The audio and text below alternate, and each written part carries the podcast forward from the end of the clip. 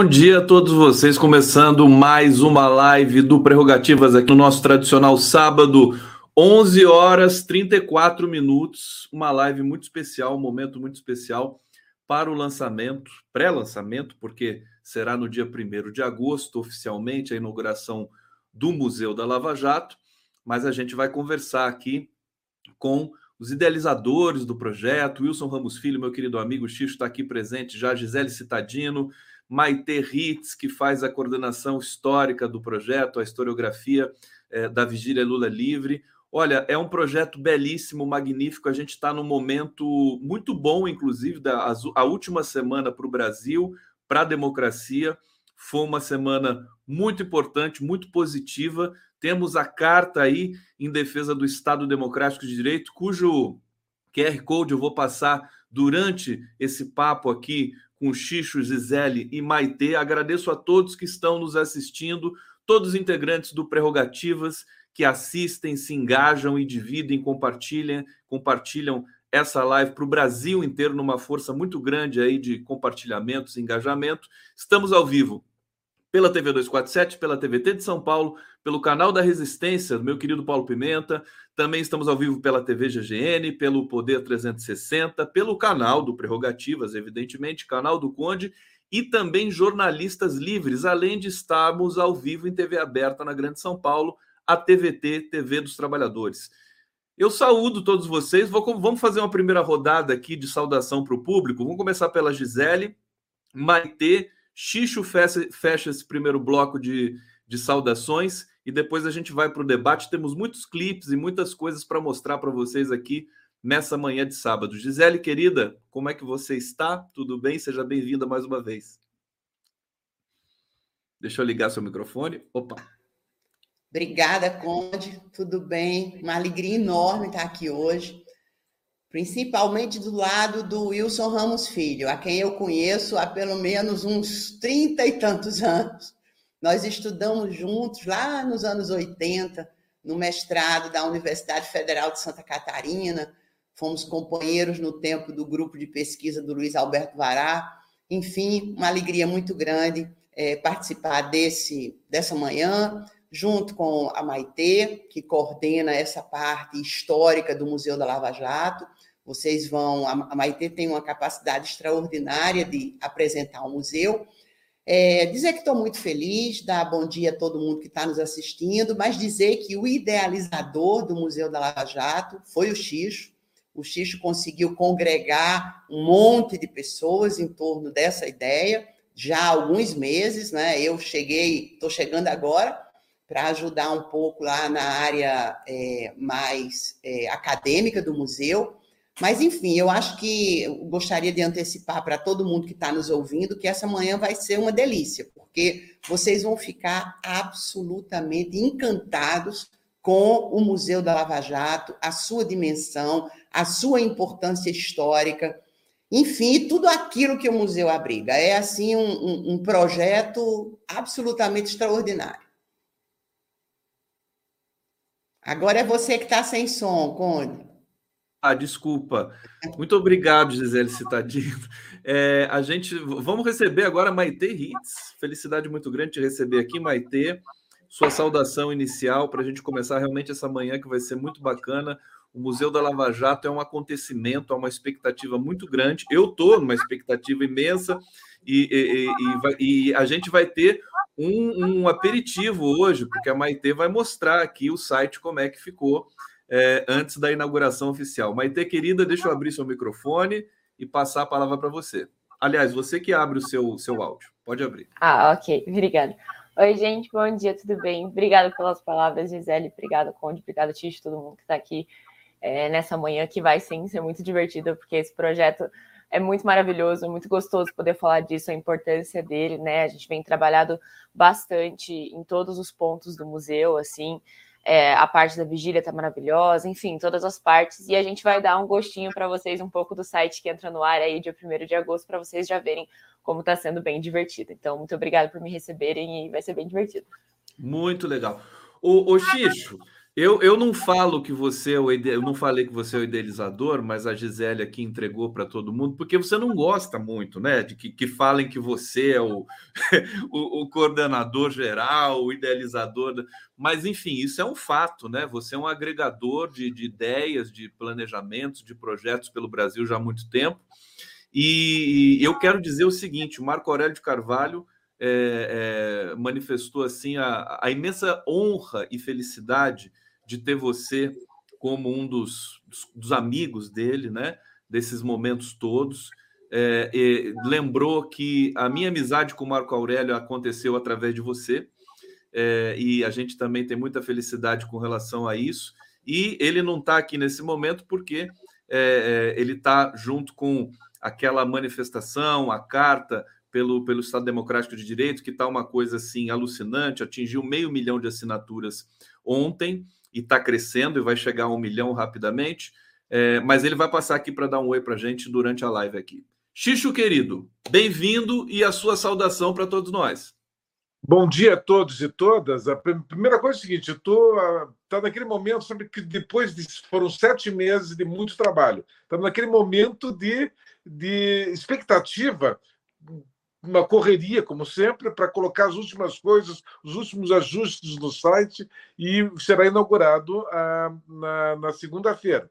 Então, a partir de segunda-feira, ah, muito embora a cerimônia da, da, será às seis horas da tarde lá na Universidade Federal do Paraná, na cerimônia de inauguração, a partir durante o dia, na hora que já tiver mais ou menos pronto, porque está naquela correria de finalização total mesmo, é, já, as pessoas já podem é, entrar a partir do metade, de, metade da tarde, já vai dar para poder dar uma navegadinha lá para saber como é que é.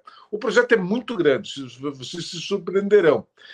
Trabalharam nesse projeto 14 pessoas, é, começou isso em outubro do ano passado, as primeiras conversas, depois em dezembro, mas em janeiro começamos a pegar firme, aí as pessoas foram contratadas, é absolutamente é, multidisciplinar, tem jornalista, tem administrador, tem engenheiro, tem é, historiador, tem é, sociólogo, então o grupo é, até advogado tem. É, é então é, é, muito, é muito plural esse, esse projeto. Então, essa é uma das características dele. A segunda característica que eu faço questão de colocar é o seguinte: ele é mais uma demonstração da transição geracional. É, a maioria das pessoas que trabalharam nesse projeto são como a Maitê, com 22 anos, que é a idade dos meus filhos, a idade do Fran, da Bárbara, a idade da Ana Júlia, que agora será deputada estadual pelo PT do Paraná. E nós, nós, no Instituto de Defesa da Classe Trabalhadora, acreditamos muito na rapaziada, como Gonzaguinha cantava. Então, nós temos essa juventude e precisa ver como isso é, nos, nos retroalimenta ver a, a garra que essas crianças têm para produzir o, o conhecimento, para trabalhar, é uma coisa absolutamente fantástica. Então, bom dia a todos e todas. Vamos ver que vamos deixar a Maite brilhar. Daqui a pouco ela vai mostrar como é que é o museu. Mas eu ia sugerir que antes disso a Gisele fizesse um pouco a, a contextualização do que, do, que, do que é o grupo de, acadêmico de pesquisa porque isso é mais importante, e fizesse contasse um pouco é, o porquê que escolhemos esse nome e não outro para a memorização é, dos desmandos praticados pelos aloprados da Operação Lava Jato. Wilson Ramos Filho, Xixo aqui na live do Prerrogativas. Antes de passar a palavra para a Gisele, vou colocar aqui mais um, um clipezinho sobre o Museu da Lava Jato e vamos lá, é um minuto, vamos ver que bonito. Lula foi o comandante do esquema É, o juiz não tem nenhuma relação com a imprensa.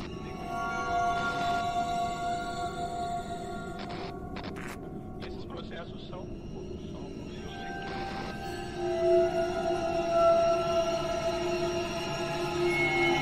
Vem aí, o Museu da Lava Jato tudo sobre a criminosa operação que se revelou o maior escândalo judicial global da atualidade e que causou irrecuperáveis prejuízos econômicos, políticos e sociais ao Brasil.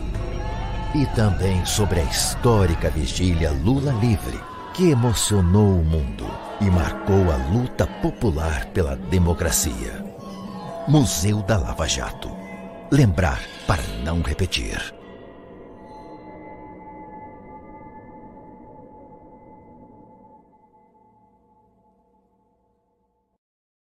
Eu adorei esse slogan aí, lembrar para não repetir, para não esquecer.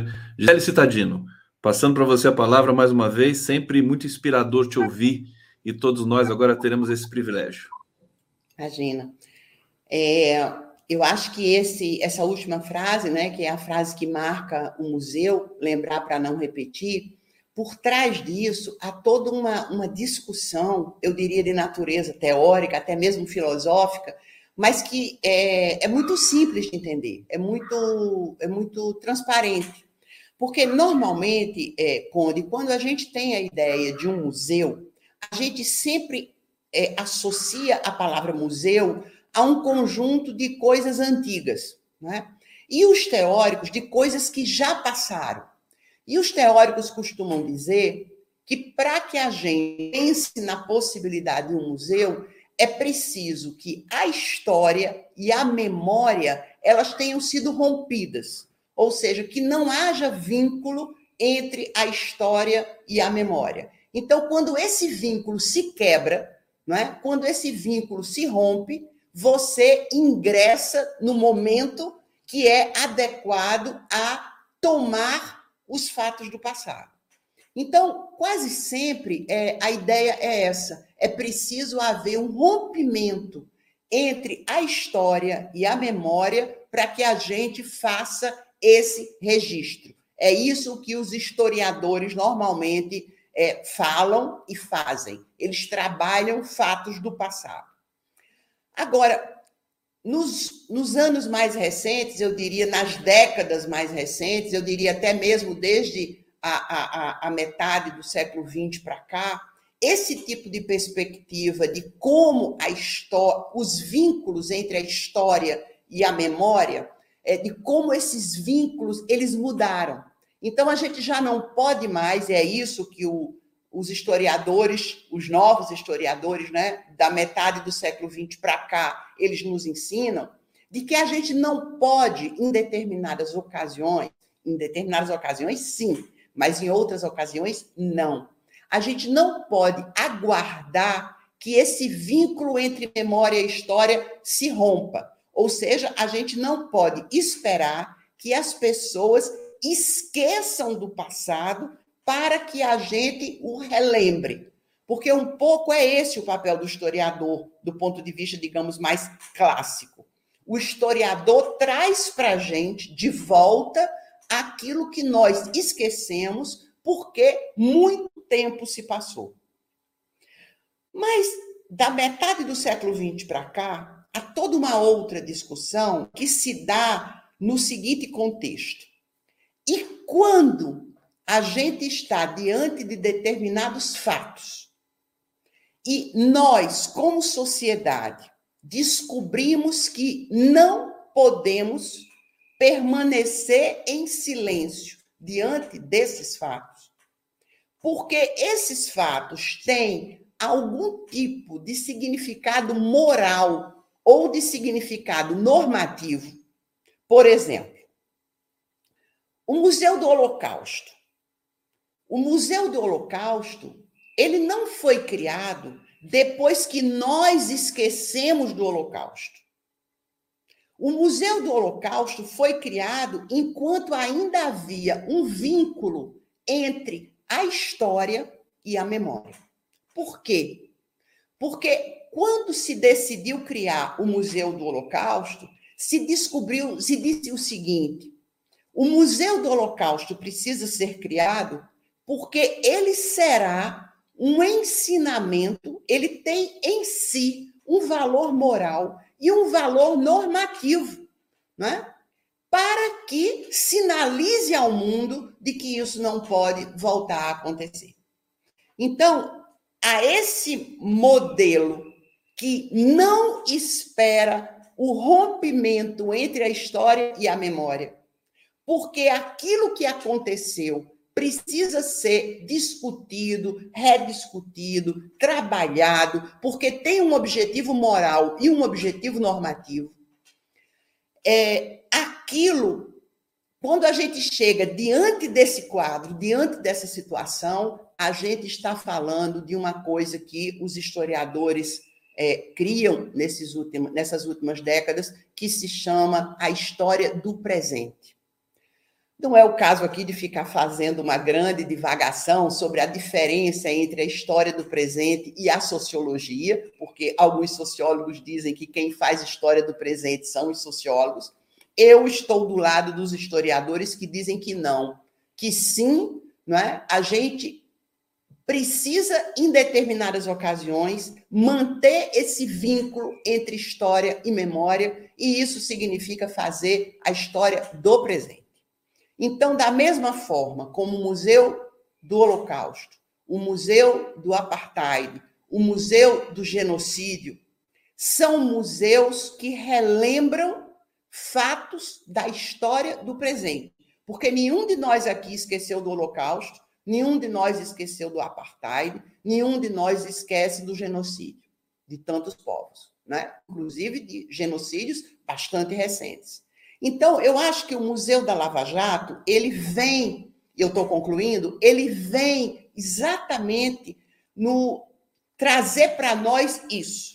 O que aconteceu no âmbito do sistema de justiça brasileiro, sob a égide da Constituição de 1988? Porque se fosse no meio de uma ditadura, provavelmente a gente não estaria falando de Museu da Lava Jato Talvez estivéssemos falando até do Museu da Ditadura, que é uma pena que a gente não tenha criado. Mas, enfim, se tivéssemos numa ditadura, podia, poderia haver 300 operações Lava Jato, porque são operações típicas de regimes que usam o Estado para perseguir lideranças políticas, agremiações partidárias, movimentos sociais, não importa. Isso é típico das ditaduras. Mas o Museu da Lava Jato ele é importante porque o sistema de justiça usa indevidamente o poder do Estado para fazer toda sorte de perseguição política exatamente sob a égide da Constituição de 88 e não sob uma ditadura militar. Então é por isso que o museu é importante, porque isso nunca mais pode se repetir. Porque se a Lava Jato acabou, o lavajatismo, que, do qual redundou o bolsonarismo, é muito importante que a gente faça esse registro, mais um compromisso moral do Museu da Lava Jato, o lavajatismo não acabou. Então, o Museu da Lava Jato, ele, eu acho que ele tem politicamente duas grandes funções. A primeira é mostrar ao mundo o que foram as 79 fases da Operação Lava Jato. Do outro lado, avisar a sociedade brasileira que um sistema de justiça no Estado democrático de direito, que usa o poder do Estado para perseguir lideranças políticas, partidos, movimentos sociais, seja lá o que for, não é tolerável. É completamente incompatível com qualquer Estado democrático de direito. Daí a importância do museu e daí a minha alegria de fazer parte desse museu. Gisele Citadino aqui na, no Prerrogativas, que fantástico esse preâmbulo, essa, essa apresentação do museu, é, tão, tão consistente academicamente, teoricamente. Eu fico pensando aqui que pô, é preciso também registrar os tempos de Bolsonaro, né? Isso também fica a sugestão aqui para a gente também ter é, outro, outra documentação nesse sentido. Olha, são muitas dimensões. A Lava Jato foi um, um rolo compressor, né? De várias, vários, com vários tentáculos na imprensa, é, é, no, no, no, meio jurídico, evidentemente, também no, no meio empresarial. Então, é, é, esse, essa documentação do museu é, vai ajudar a gente a entender muito melhor isso, inclusive no auxílio às pesquisas futuras que já estão acontecendo, né? Xixo, Gisele, Maitê, é, as pesquisas, doutoramento, mestrado sobre esse, essa, esse, enfim, esse momento terrível da história brasileira. Maitê Hitz, É, fala um pouquinho para gente do seu trabalho nesse, nesse projeto e, e, se você, quando você quiser mostrar aí é, é, o, o, site, é só você compartilhar que a gente vai mostrar na tela aqui. Maite Hits. Oh, obrigada. É, essa fala da, da professora Gisele foi muito importante justamente para mostrar toda essa questão que é o preceito principal do museu da questão de evidenciar essa memória. E não só evidenciar ela, mas como concentrar ela toda em um lugar. Porque além do museu em si, que a gente vai ter os conteúdos, a gente também tem um centro de documentação. Esse centro de documentação, ele é uma base de dados que vai ser alimentada por muito tempo, né? Porque a Lava Jato tem os seus desdobramentos, assim como a professora colocou, e, enfim, várias questões. E esse centro de documentação, ele é dividido em dois núcleos, o núcleo jurídico e o núcleo jornalístico. No núcleo jurídico, a gente conseguiu reunir até agora 35 processos que né, envolvem a, a Lava Jato, é, processos do, do presidente Lula também, é, para que as pessoas tenham acesso quando forem pesquisar. Então, dentro desse processo, além deles estarem reunidos num cantinho bonitinho ali, as pessoas terão acesso a filtros de pesquisa. Então, elas vão poder, ah, pelo nome de quem estava, pela instância, pela cidade onde foi, tudo isso vai facilitar a, a vida dos pesquisadores é, nesse sentido. E no, de, no núcleo jornalístico, nós vamos ter todas as notícias é, sobre a Lava Jato.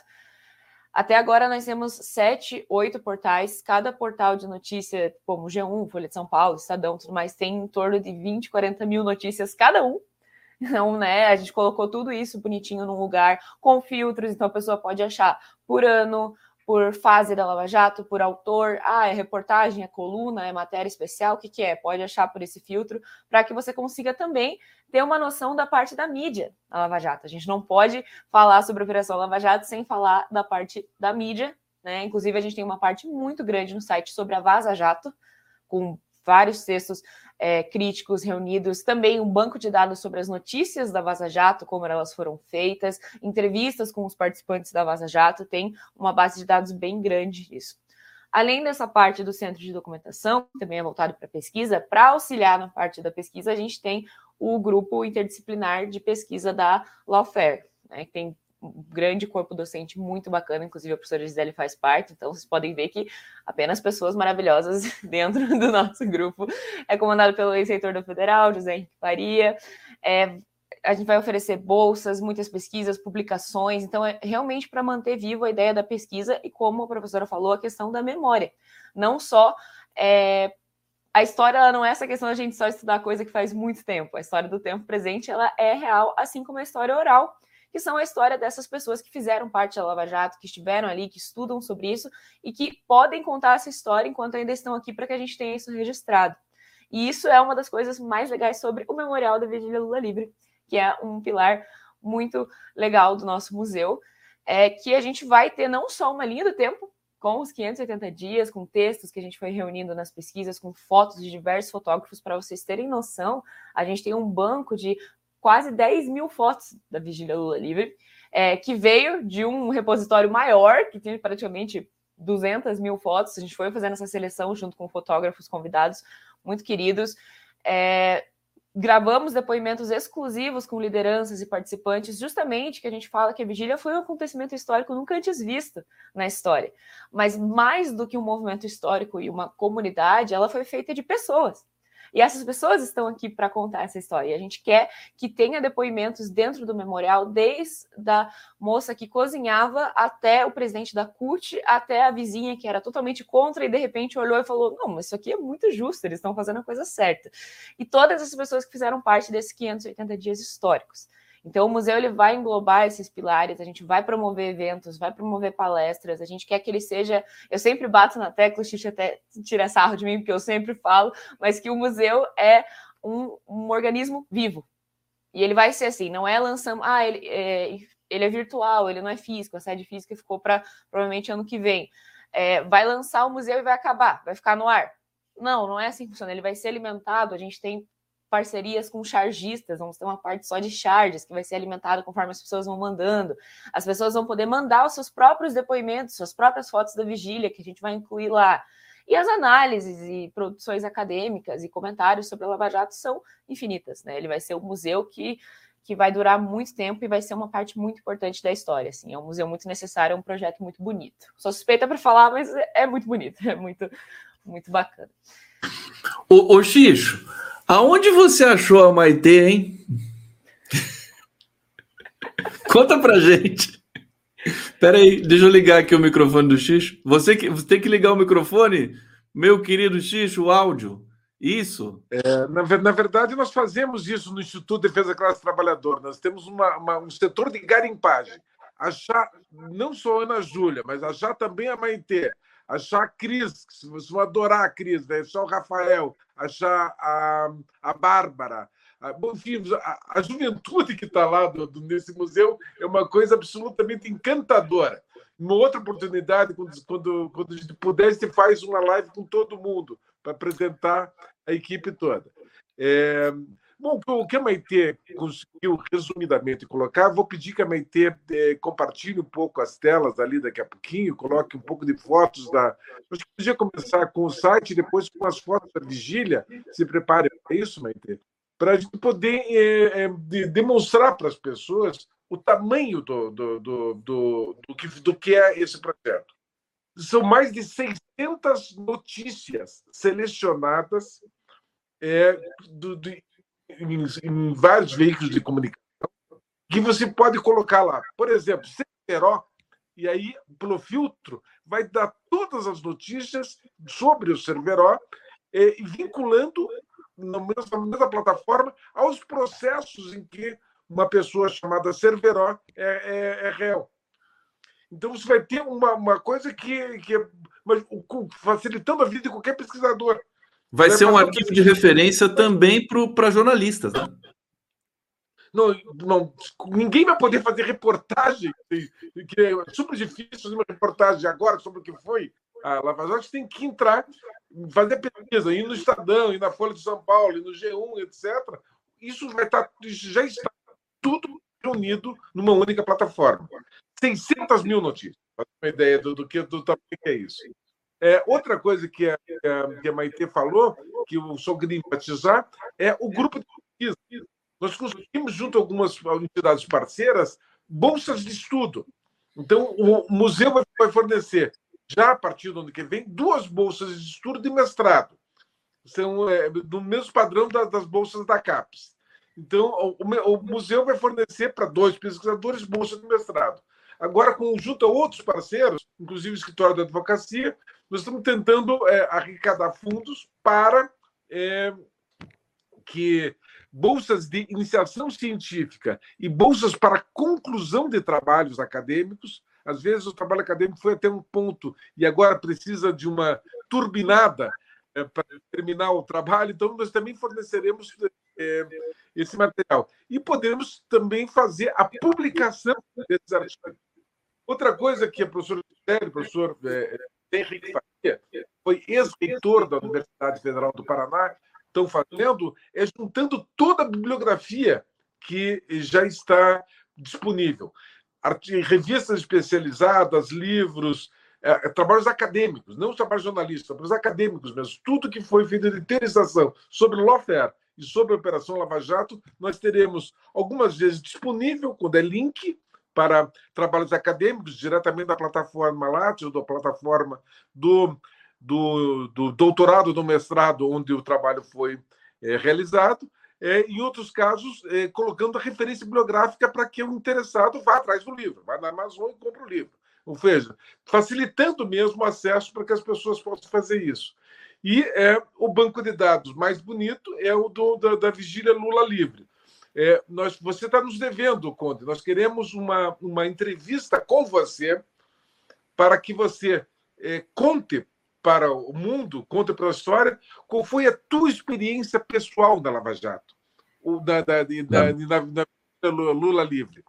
Ninguém foi visitar a vigília e saiu do mesmo jeito. Aquilo era tão fantástico que as, a gente mudou, é, as pessoas chegavam ali, vivem acreditavam o que estava acontecendo ali e saíam de uma forma diferente. Cada um tem a sua vigília. Então, nós queremos que você mesmo é, nos faça um, um depoimento o que, que a vigília mudou na tua vida. Certamente alguma coisa ela mudou. Então, é, é, depoimentos como esse, história viva, história do presente, é que é, caracterizam esse projeto?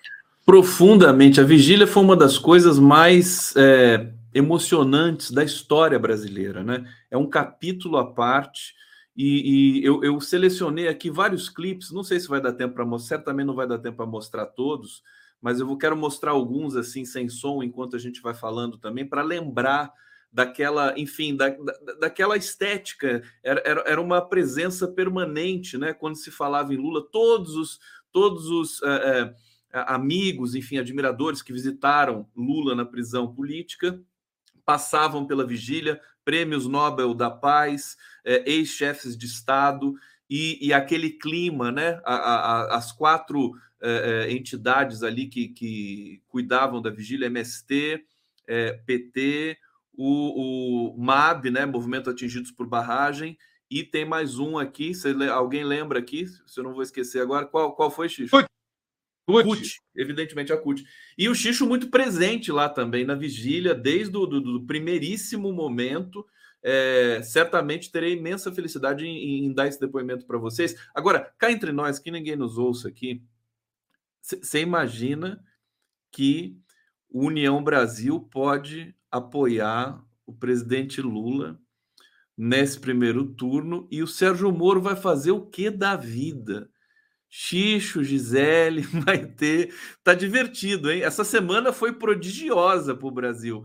Hein, Xixo? Fala aí, Xixo. Uma coisa curiosa que ninguém vai, ninguém vai acreditar, mas eu preciso contar isso, é que quando nós começamos a fazer o museu, o pessoal assim, que, quando é que ele vai para o ar? Porque, claro, esse era, era o momento de pensar como é que ele vai para o ar. E colocamos a data. Não, tem que entrar no ar esse troço a data, nosso, nosso objetivo, nossa meta é que ele entre no ar dia 1 de agosto. E assim foi feito o cronograma, e assim foi feito, foi feito a, a, o planejamento. Quando estava quase terminando, estava quase tudo pronto, aí é, vamos fazer o lançamento, vamos pensar, ver se aconteceu alguma coisa no dia 1 de agosto. Porque podia, tá, tinha a linha do tempo para poder memorizar isso. Quando foi, qual não foi a nossa surpresa que descobrimos que não tem nenhum fato relevante, tem vários pequenos fatos, mas tem uma coincidência que só o, o, a, a conjunção dos astros explicará. O dia 1 de agosto é o dia do aniversário do Marreco. Então, é o dia 1 de agosto, é o dia do aniversário do Sérgio Moro. E, e curiosamente, coincidentemente, nós inauguraremos o o museu no dia 1 de agosto. Ninguém vai acreditar que isso foi coincidência, mas eu, eu asseguro para vocês, foi absoluta coincidência é, esse fato. E Bom, não é qualquer aniversário, né? O Moro vai fazer 50 anos, né? Gente, é, o pessoal está perguntando aqui o espaço físico. Ana Maria Carvalho Ru, Rubens Pelger. É um espaço físico? Não, ainda não é, né, Xixo? Você pode dizer para a gente é, é... Peraí, deixa eu tirar aqui. Pode falar. Rapidamente, rapidamente eu explico isso. Ele, é, no primeiro momento, ele teria uma, uma, uma sede física. Nós até chegamos a alugar o, o, o local.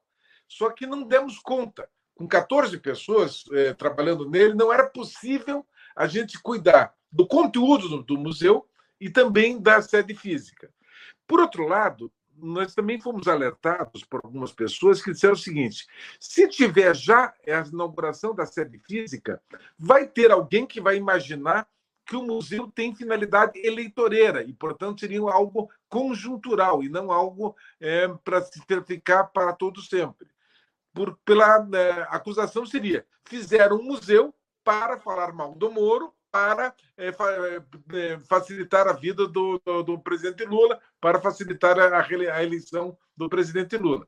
Então, nós preferimos, nesse primeiro momento, fazer nos concentrar somente no conteúdo e deixarmos a instalação da sede física para o próximo ano. É, com uma característica. Ontem eu estava conversando com, a, com os, os, companheiros e as companheiras do Prerrogativas, é, tem uma, uma, uma, uma, peculiaridade. Como é um museu de conteúdo, e esse museu será um museu de itinerário, museu de percurso, você vai ter que andar pela, pelas diversas salas com é, projeções multimídia, ele não pode, ele não precisa ter só uma sede, porque o difícil é fazer o conteúdo. Uma vez que ele tem um conteúdo, ele pode ter um Museu Lava Jato em Curitiba, e haverá o espaço. Precisamos simplesmente definir um espaço de, no mínimo, é, mil metros quadrados, horizontais, mas também podemos ter um, um, um, um, museu da Lava Jato em Caçapava, na esquina da tua casa, é, Conde. Ou podemos ter no Rio de Janeiro, podemos ter é, em, em, qualquer outra cidade brasileira. Ou seja, como é um museu tecnológico, de muita tecnologia, ele basta que tenha um espaço físico, porque o resto todos têm plataformas é, digitais. Então, haverá pelo menos um museu Lava Jato em Curitiba, mas poderá haver outros museus da Lava Jato é, em qualquer cidade brasileira, de acordo com a, a possibilidade disso. Só instalar um sistema de vídeo, né, telas, esse tipo de coisa, né? É, Isso, enfim, e pessoas ali que vão se qualificar para atender as demandas é, sobre o museu. Vamos fazer o próximo bloco aqui. Gisele vai falar, Maitê. Vamos mostrar aqui o site. O site está aqui na tela, essa legenda aqui embaixo. É, no finalzinho da legenda, você tem o endereço é, do, do, do, museu, né? O Museu da Lava Jato. Deixa, deixa passar aqui para eu ler com vocês aqui. Vamos ver, está chegando aqui procuradores e magistrados. Inauguração do museu é neste dia 1 de agosto, no site www.museudalavajatoTudoJunto.com.br. Muito fácil de guardar, museudalavajatoTudoJunto.com.br. Vamos ver uma pequena, um pequeno uh, teaser aqui, uma cena da, da vigília, é, é, para a gente voltar aqui, para a gente lembrar desse período, né? Que foi um período muito marcante em todos os, no, no, nas, sobretudo nas mídias independentes, né? A vigília todo dia estava lá com uma, uma informação, com uma questão muito forte. Vamos lá, vamos ver um trechinho. Fazer então agora essa leitura, mas destacando sempre o que dá força para ele mesmo é esse trabalho, não só de ontem. Né? Eu vejo aqui alguns de vocês que estão aqui desde o primeiro dia. Ele agradece muito a todos esses e aqueles também que vêm de fora para ficar alguns momentos aqui. Pediu para dar um abraço bem forte, bem carinhoso em todos vocês. Então eu vou fazer agora a leitura da carta. Queridos companheiros e queridas companheiras, em tempo de tanta injustiça, a solidariedade de vocês renova mais o espírito de luta e de resistência. Ontem, aqui de onde estou, pude ouvir cada palavra de apoio fazer ecoar o som da liberdade. Não tenho palavras para agradecer. O sofrimento do povo segue sendo minha maior angústia e provação. E é ao lado dele, ao lado do povo, como sempre estivemos, que venceremos essa luta. Abraços do companheiro de sempre, Lula.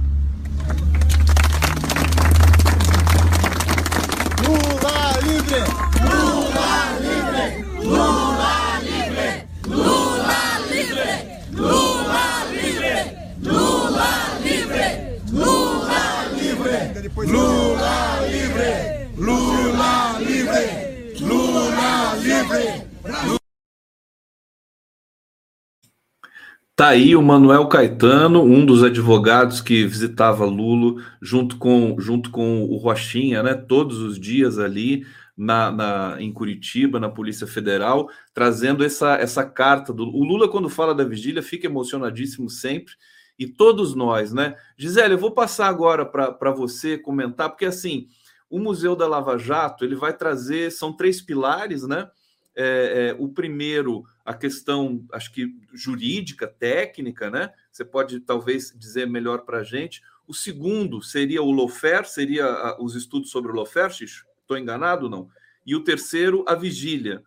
É, queria que você falasse um pouquinho dessa, dessa é, estrutura tripartite e com destaque, é, Gisele, para a questão do Lofer, porque o Brasil e esse episódio e essa operação acho que acabou sendo o, o episódio emblemático para a literatura mundial sobre Lofer. É, e que todos que citarem Lofer também é, pelo, pelo mundo jurídico afora, é, teria de passar por essa experiência também brasileira. Então, Gisele, queria que você comentasse para a gente. Vamos lá. Sem dúvida, Conde. Eu acho que o, o, o Brasil é o grande exemplo né, de lawfare no mundo. Agora, o museu ele tá, ele tem três, é, é, é, três setores claramente definidos. Um deles, o primeiro, não, não tem ordem de, de, de prioridade, eu diria, para mim, pessoalmente, que sou professora, o mais bonito é o registro da vigília. Né? A, a Maite vai nos mostrar isso no, no, site, né? mas o registro da vigília é uma das coisas mais bonitas que eu já vi. Por quê? Primeiro, porque a vigília é um movimento da base da sociedade. Né? É, todo mundo que tinha algum tipo de compromisso né, com a liberdade do presidente Lula passou pela vigília. Eu me lembro que nós lançamos o livro é, o primeiro livro que nós lançamos, que foi um livro sobre a sentença do Sérgio Moro, comentários a uma sentença anunciada, o processo Lula. Prim, o primeiro lançamento desse livro foi exatamente na vigília, né, da, da, da na, na, vigília Lula livre aí em Curitiba. Então, é, outra coisa que é muito interessante registrar é que tal, eu, por exemplo, não fazia ideia disso. Né? A vigília produzia boletins diários sobre tudo o que acontecia na vigília. Então, você tem, às vezes, aconteciam coisas muito importantes em apenas um dia, a vigília produzia mais de um boletim. Então, o museu terá todos os boletins da vigília Lula Livre disponíveis para o público na linha do tempo, desde o primeiro dia da prisão até o último dia, né, o dia 580. É, todos esses boletins vão estar disponíveis, estarão disponíveis as fotos, estarão disponíveis os depoimentos, estarão disponíveis, como disse a Maitê, tudo aquilo que as pessoas vão enviar. Porque quanta gente foi à vigília, né? Quantos ônibus foram à vigília? Então, essas pessoas podem querer contar a sua experiência na vigília, e isso vai ser, elas vão receber uma, uma, uma, informação de como gravar esse depoimento, e esse depoimento ficará no museu à disposição de quem quer que seja. Então, digamos, um dos pilares do museu é exatamente a vigília. O segundo, eu diria que é um pilar mais jurídico. Eu vou preferir que o próprio Xixo ou a Maite falem sobre isso, a Maite vai apresentar, mas nós teremos lá a íntegra de todos os processos. Já temos lá a íntegra com uma linha do tempo dos, de pelo menos 30 processos. Todos os processos da Lava Jato estarão lá. Além disso, esse centro de documentação jurídica, ele também terá essas informações, porque não dá para separar a questão jurídica da midiática. Então, por exemplo, todo, todas as fases da Lava Jato, elas estão associadas a tudo aquilo que a mídia produzia conjuntamente com cada uma das fases. As conduções coercitivas, tudo vai estar lá. E tudo associado, né? A Maite, eu prefiro que a Maite e o Xixo expliquem melhor essa parte mais judicial e midiática do que eu. E, finalmente, a parte acadêmica, essa eu me sinto mais à vontade para falar, que é a parte onde estará é, depositado todo o material acadêmico produzido no Brasil sobre a Operação Lava Jato, sobre lawfare, sobre guerra híbrida, enfim, sobre os impactos internacionais desse processo, sobre os impactos econômicos desse processo, então, nós temos teses, dissertações de mestrado, artigos científicos publicados em veículos, em periódicos acadêmicos, tudo isso estará à disposição dos pesquisadores. Só nesses últimos meses eu já participei de umas três ou quatro bancas de dissertação de mestrado sobre ou sobre a Operação Lava Jato ou sobre Lofé.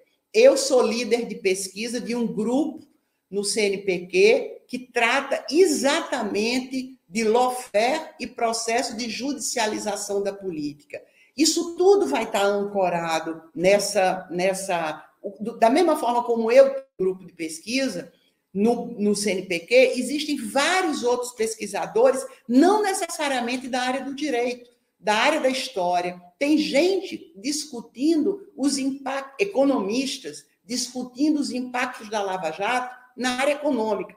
Todos esses grupos de pesquisa, eles estarão no Museu da Lava Jato. Então, o pesquisador chega lá, ele clica e ele entra direto no link, ele encontra um link onde o conteúdo desse projeto de pesquisa, por exemplo, do meu projeto de pesquisa, vai estar lá. Então, se ele quiser entrar em contato comigo via Museu da Lava Jato ou via grupo de pesquisa do CNPq, ele não vai ter dificuldade. Outra coisa importante que eu lembrei agora, deixa eu ver se eu esqueci, é que essas dissertações e essas teses, elas agora que começaram a ser produzidas. Porque o pesquisador ele precisa de uma certa distância temporal né, para poder lidar com esse material. Então, é agora que ela, eles começam, esses trabalhos acadêmicos de mais fôlego, como dissertações e teses, eles começam a ser produzidos.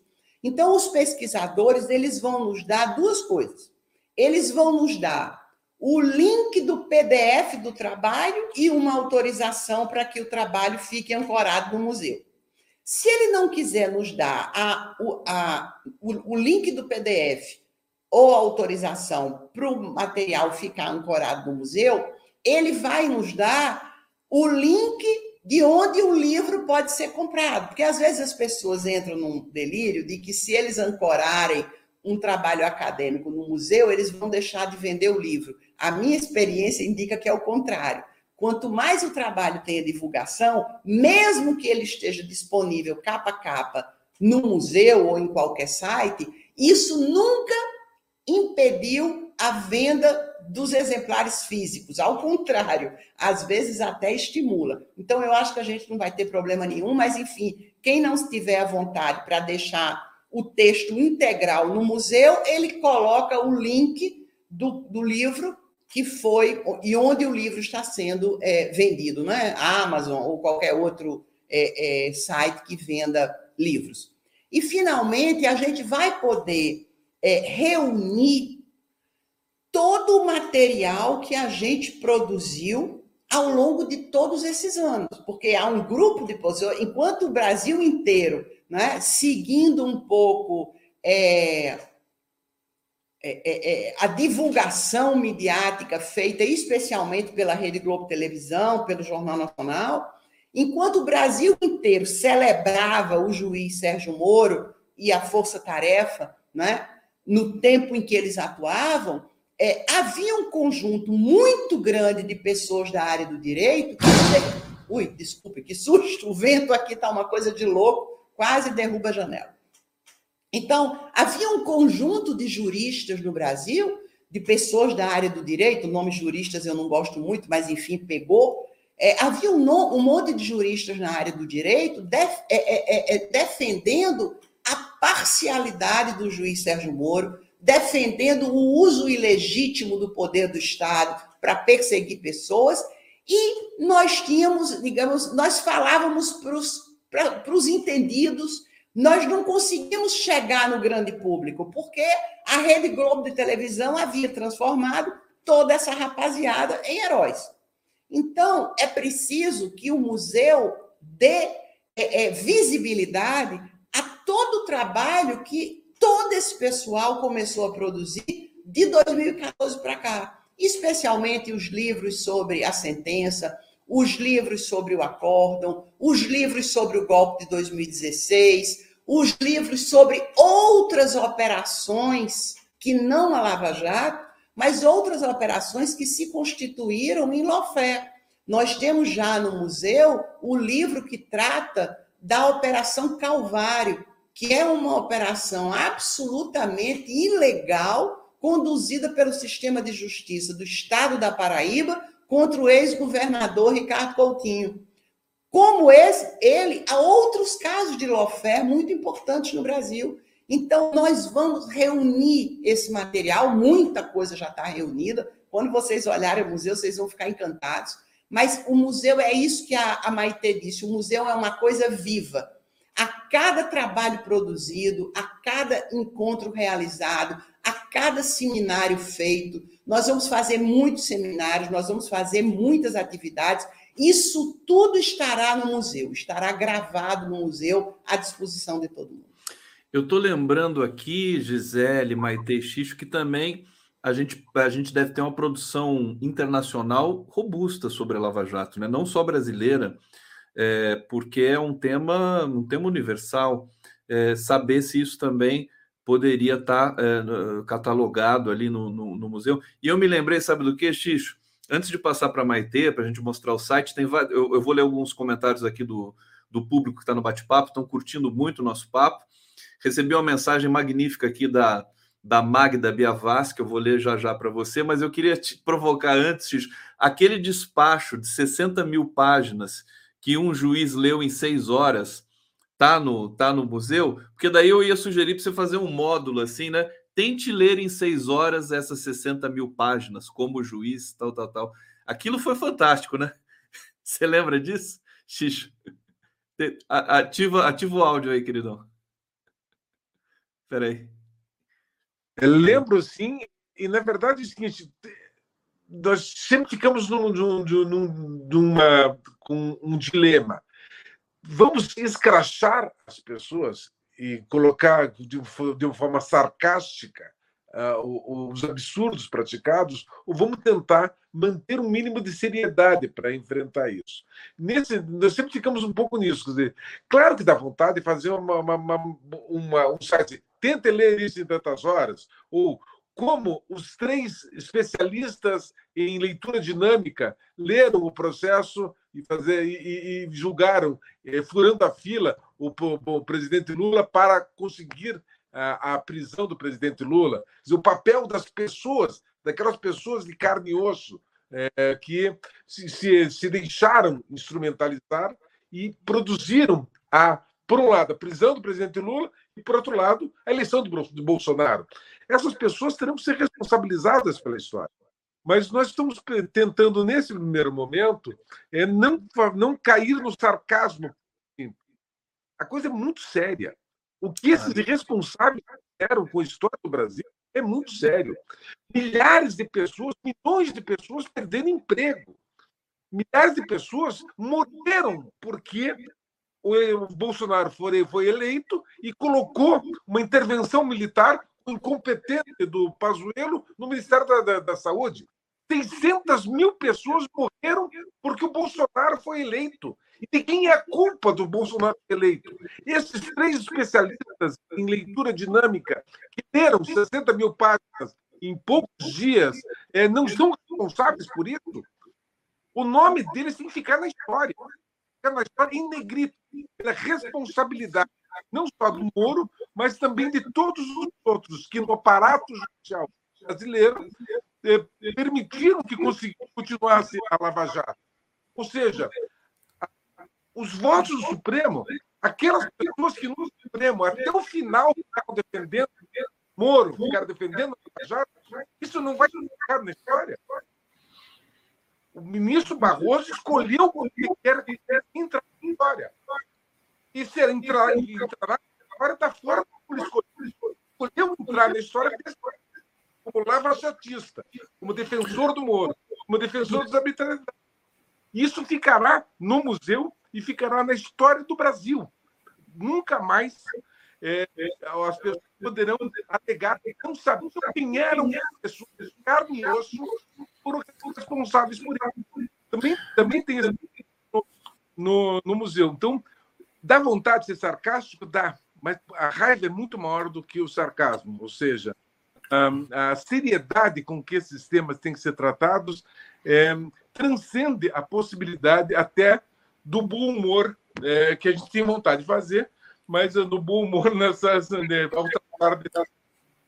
Deixa o sarcasmo comigo, gente. Pode deixar que eu dou conta do, do sarcasmo. Agora, deixa eu só fazer aqui uma, uma menção, Xixo, que é o seguinte: o seu sinal, a sua conexão, você entrou pelo celular aí e está dando umas interrupções, e você fez um discurso tão forte, agora a gente perdeu algumas coisinhas. Confere, a Gisele também percebeu isso, Maite. É, é, é uma é, tá picotando um pouquinho o teu som e tua imagem. Eu nem quis falar isso para você para não, enfim, porque a gente a gente entende, a gente vai, né? mas, mas agora eu tive que falar. Bom, vamos trazer aqui uh, comentários. Olha, Rosa Maria Procheira, muito, fui muitas vezes, faço parte dessa história, está falando da vigília. Obrigado, querida Maria Enilda Vieira Soares. Parabéns aos juristas, jornalistas, historiadores comprometidos com essa brilhante iniciativa, o Museu da Lava Jato. A história mesmo de Lama não pode ser esquecida. E Márcia Regina Fogaça, trabalho magnífico, parabéns. E agora eu vou para o recado da Magda Biavas, que eu até coloquei aqui rapidinho na legenda para a gente também ver. Olha só, querido Conde, esse projeto idealizado pelo nosso querido Xixo é excelente, fundamental, genial. Dá nosso grande abraço nele que darei pessoalmente a iniciativa e segue modesta sugestão. Olha o que a Magda diz aqui, ó. Depois de lançado, que se tente junto à Unesco o selo de Patrimônio da Humanidade. Tem todas as credenciais e condicionantes. É, e ela complementa aqui, parabéns novamente, termino aplaudindo com Paulinho da Viola. Quando penso no futuro, não esqueço do passado. Obrigado, Magda, que maravilha. Xixô, quem quiser falar, dá um, dá um beijo na Magda aqui que está nos assistindo. Xixo eu cutuquei a Magda para que ela converse com a AJD, Associação dos Juízes para a Democracia, é, para realizarmos ainda em setembro um, um seminário conjunto da Transforma MP, da AJD e do museu para discutir o seguinte tema: o papel da Lava Jato na deslegitimação do poder judiciário brasileiro. Ou seja, o estrago que o Lava Jato causou na credibilidade do Poder Judiciário e das, das instituições do aparato repressivo estatal. Um seminário para tratar seriamente isso, com magistrados, com promotores e com pesquisadores sobre o papel da Lava Jato na deslegitimação do Poder Judiciário.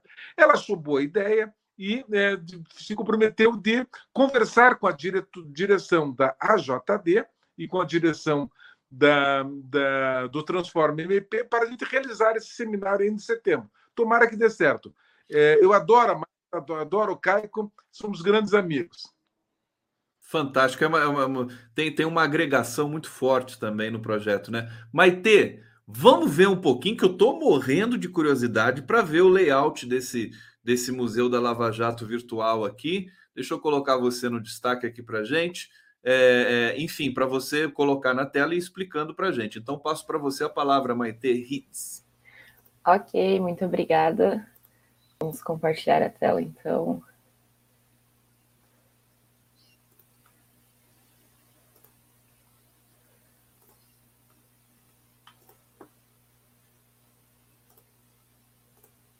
Vamos lá, enquanto a Maite Consigo? vai compartilhando.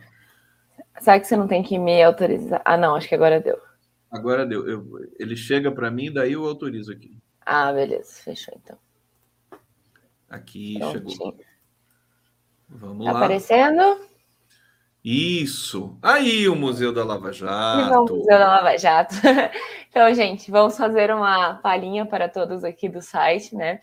É, quando você entra no site, você já dar de cara com essa página aqui. Ele é um site bem intuitivo, ele é um site bem ilustrativo, é, convidativo, bem, bem fácil de navegar. Assim, ele, como o X falou, é, ele tem muita coisa, né? Ele tem bastante coisa, tanto que quando a gente vê aqui em cima, todas as, as nossas é, áreas, a gente clica e tem mais um monte de sub-áreas aqui, assim, né?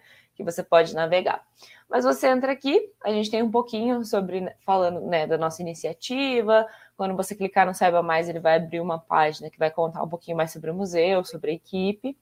E quando você desce aqui, você já tem o acesso ao nosso centro de documentação, que vai ter esse, essas quatro partes aqui. Então, aqui no centro de documentação da parte jornalística, a gente vai conseguir acessar todos os portais cadastrados com aquelas notícias, né? Que estima-se que até o final do mês chega entre 500 e 600 mil notícias já cadastradas é, e que vão continuar sendo cadastradas ad eterno ali. A parte jurídica, onde a gente vai ter os processos que a professora Gisele falou, toda a questão para poder pesquisar, os filtros e tudo mais. E a outra sessão que a professora Gisele acabou de comentar, dos trabalhos acadêmicos. Essa seleção de obras, ensaios, artigos e essas publicações referentes a lawfare e as suas aplicações. Então, tem já uma lista que foi elaborada pelo professor é, José Henrique Faria e pela professora Larissa Ramina, mais indicações estão vindo através do grupo que a professora Gisele está coordenando, né? Que vão vir essas indicações e a gente vai continuar alimentando eles sempre, né? Quem quiser também mandar as suas por e-mail para a gente, é um museu muito democrático. E a parte da vigília, que é onde vai estar as fotos, né? As mais de, de 8, 9 mil fotos sobre a vigília. Ô, Maite, deixa eu só te fazer uma pergunta. Já dá para entrar em alguns desses links aqui? Só a partir do primeiro, primeiro de agosto. Eu vou Primeiro mostrar de alguns agosto, que eu tá. tenho acesso, mas tudo vai ser liberado de primeiro de agosto. Se você entra no nosso link agora, se você digita lá museudalavjato.com.br, ele vai abrir o nosso manifesto, que explica o que é Uhum. o projeto, e o, o teaser que você passou aqui, o videozinho. Então, por enquanto, Sim. ele está fechado. A partir do dia 1 de agosto, tudo isso vai ser liberado. Perfeitamente. Tá bonito, eu gostei dessa lama escorrendo aqui no, no- na tela, viu, Xixô? Isso é para a gente não esquecer também. Quer dizer, foi, foi. Olha, deixa eu, deixa eu voltar aqui. Então, esse é o, esse é o nosso, nossa imagem, né? A balancinha aqui que você vai, você vai entrar, vai conhecer o Museu da Lava Jato a partir de 1 de agosto. Xixo destacou aqui que tem um horário específico para a estreia, Xixo. Vai ser no, na, à tarde, é isso? Você, você Aí, pode ligar. O ato de inauguração vai ser uma palestra da, da professora Larissa Ramina, da Universidade Federal do Paraná, e do, do professor José Eduardo Faria, José Henrique Faria, que é o coordenador geral do, do nosso núcleo de pesquisa. Então, é, vai ter uma palestra dos dois e a Maitê daí vai mostrar lá no dia, é, com detalhe, como é que navega é, pelo, pelo, pelo site. Então, hoje o que ela está mostrando aqui é só pequenas imagens, mas lá nesse dia vai ser mais detalhado, mais ou menos uma hora de apresentação. É, isso vai estar sendo transmitido ao vivo pelas redes sociais do museu. Então, para o Instagram do museu, o Museu da Lava Jato, é, e, e vai, as pessoas podem acompanhar a partir das seis horas da tarde. Então, essa, essa é a ideia. A Maite podia mostrar um pouco da, da, da, da vigília, talvez as pessoas queiram ver. Isso, Isso. aham.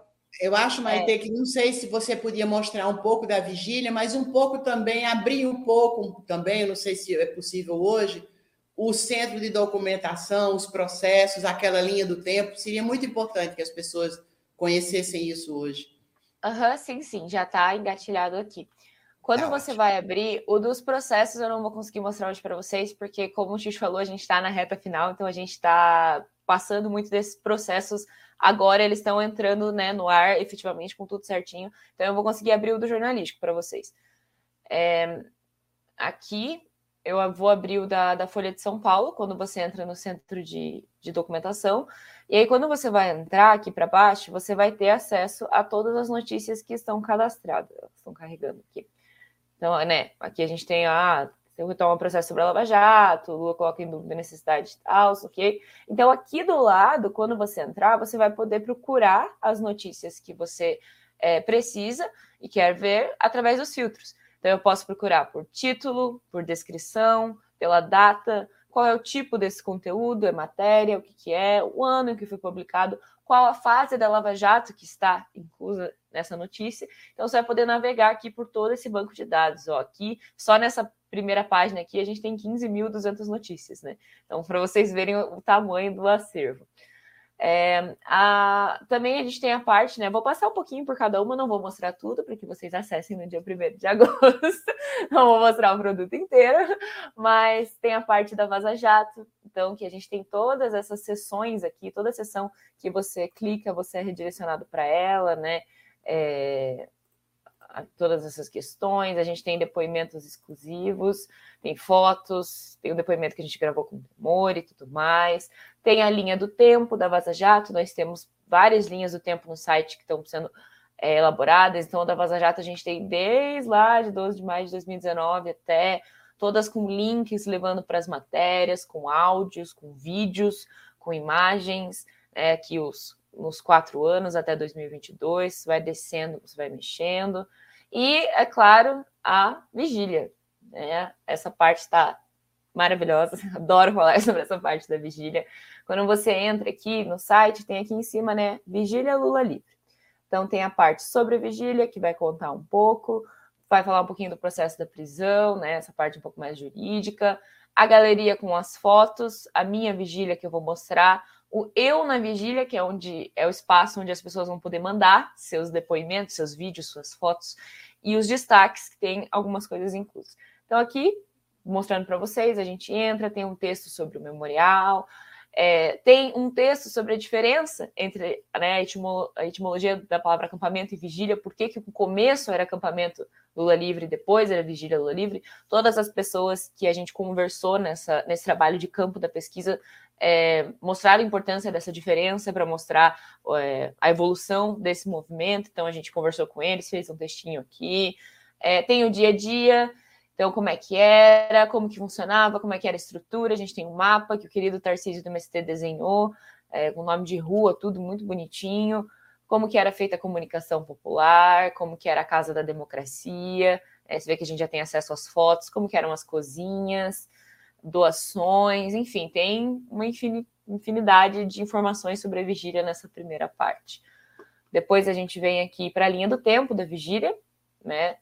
Então, a gente tem desde lá do dia 7 de abril até o dia da, da soltura, e depois ainda como é que foi o desmonte da vigília, como é que, né, os efeitos que causaram isso. Então, você vai passando, todos os dias tem umas cinco fotos diárias, então aquelas quase 9 mil, 10 mil fotos que a gente tem, elas foram selecionadas por dia, então, cada dia da vigília, nós temos pelo menos cinco fotos de registros exclusivos daquele dia para vocês verem. Então, 580 dias, a gente realmente tem foto de todo santo dia e todo dia acontecia alguma coisa na vigília. Agora, na estreia do museu, a gente tem uma linha do tempo com destaques, então tem mais ou menos uns 200 dias, é, mas aos poucos a gente vai atualizando o museu para que a gente tenha uma linha do tempo com 580 dias completos. Né? É uma pesquisa que está em curso, que a gente está conversando com pessoas, o acesso aos boletins, que a professora Zeli falou, que são mais 700 boletins que vão estar disponíveis, que a gente leu e fichou para anotar, assim, que foi disponibilizado pelo MST, pelo PT, pela galera da comunicação da vigília é muita, muita coisa legal.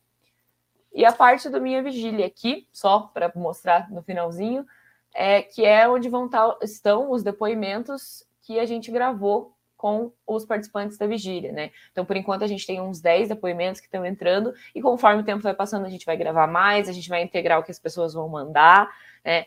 É, a gente vai colocando aqui. Bom, esse é o sneak peek do, do, do site Tivemos uma prévia aqui fantástica do, do, do museu, ainda bem que é, é a, a Maite abriu um pouquinho para a gente, entrou nos links ali para a gente ver como é que vai funcionar isso. Ô, ô, ô, eu acho que até o Sérgio Moro vai acessar esse museu, viu?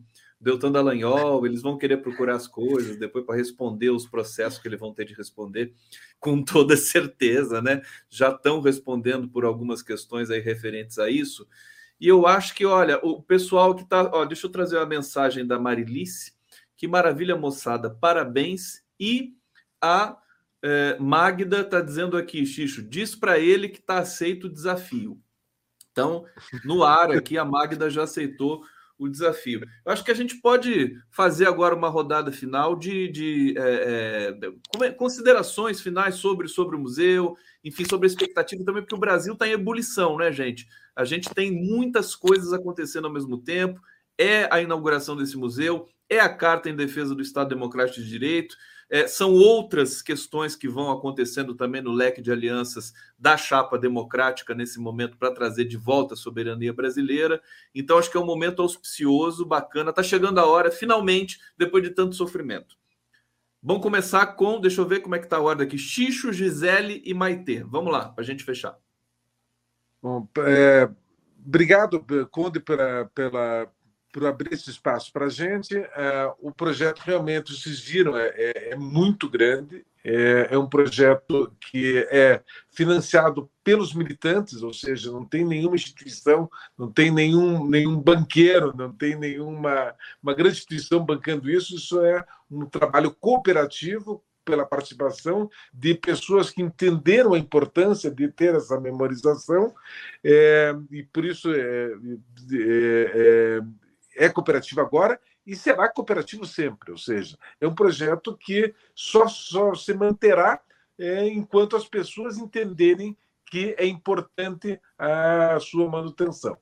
É, uma outra questão que eu gostaria de, de, de, de agradecer é todas as pessoas que, direta ou indiretamente, participaram desse projeto e estão participando. E, por fim, é, aos que estão nos assistindo hoje ou nos assistirem depois é, é, no, no YouTube, é, dizer que estamos preparados para os ataques. Quer dizer, a partir o nosso Twitter já foi derrubado. Os fascistas já derrubaram nosso Twitter. Nós estamos ainda lutando agora para que ele volte a entrar no ar. As nossas redes sociais serão atacadas, provavelmente a partir do dia 1 e dificilmente conseguiremos manter o Instagram e o Facebook no ar todo o tempo. E para que o museu não caia no esquecimento, que esses ataques é, é, dos robôs e, e, das milícias digitais da extrema-direita vão operar contra nós, é importante que todas as pessoas que se sensibilizaram com esses temas façam a divulgação, que entrem nas redes sociais do museu e que é, procurem, colocando isso nas suas próprias redes sociais, é, a, a divulgação do que está sendo feito é, derrubar uma, um Facebook de, um, de uma instituição que tenha 2 mil é, seguidores é muito mais fácil do que derrubar um Facebook de uma instituição que tenha 20 mil seguidores. Então é importante que agora os nosso, as nossas, é, os nossos companheiros, as nossas companheiras é, divulguem a existência do museu e é, fica apelo para que, se puderem, compartilhem e curtam e divulguem e falem da existência do museu aonde quer que estejam. Aos professores que falem para os seus alunos, aos professores de, de, de, jornalismo que indiquem o museu como fonte de pesquisa, aos professores de direito é, que utilizem o material do museu para explicar o, o, papel do direito nas sociedades capitalistas contemporâneas, ou seja, que as pessoas realmente se envolvam. O museu é um, é um ser vivo que precisa ser alimentado e essa alimentação é feita pelas pessoas de carne e osso, nós que estamos aqui nesse momento. É, muito obrigado por tudo. Viva Xixo, viva Wilson Ramos Filho, sempre trazendo é, iniciativas fantásticas para o Estado Democrático de Direito aqui no Brasil. Gisele Stadino, sempre tão bom te ouvir, sempre contundente suas falas, e eu te passo para você fazer aí as considerações finais desse encontro maravilhoso aqui. Pessoal, super na expectativa de ver o Museu da Lava Jato. Obrigada, Conde, você é sempre muito carinhoso. É, eu gostaria só de dizer o seguinte, é, um pouco retomando aquela minha fala inicial, é que no Brasil, lamentavelmente, nós temos uma cultura política que é um pouco impermeável a captar, interpretar, traduzir, acolher memórias ruins, sabe? A gente tem na cultura política brasileira uma certa tendência de aquilo que é ruim e que passou, a gente meio que esquece, né? Eu sempre lembro da, do julgamento da DPF 153, que foi exatamente a ação declaratória é, de preceito fundamental que discutia a questão da anistia no Supremo Tribunal Federal.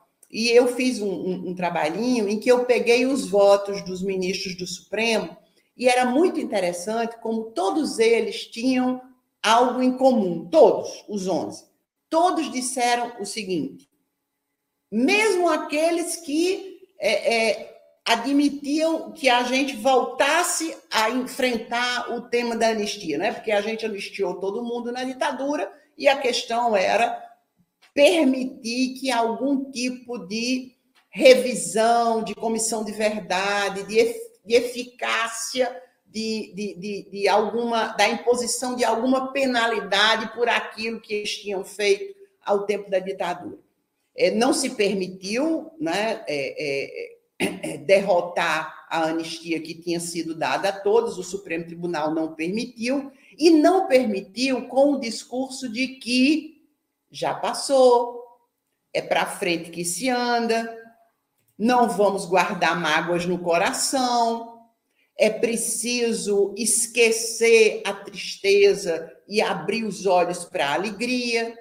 o futuro e o presente são muito mais importantes do que o passado, como se o passado ou como se os acontecimentos nefastos é como se eles não tivessem, como eles acabaram, é como se eles não tivessem uma importância crucial para o presente e especialmente para o futuro, exatamente para que isso não volte a ocorrer.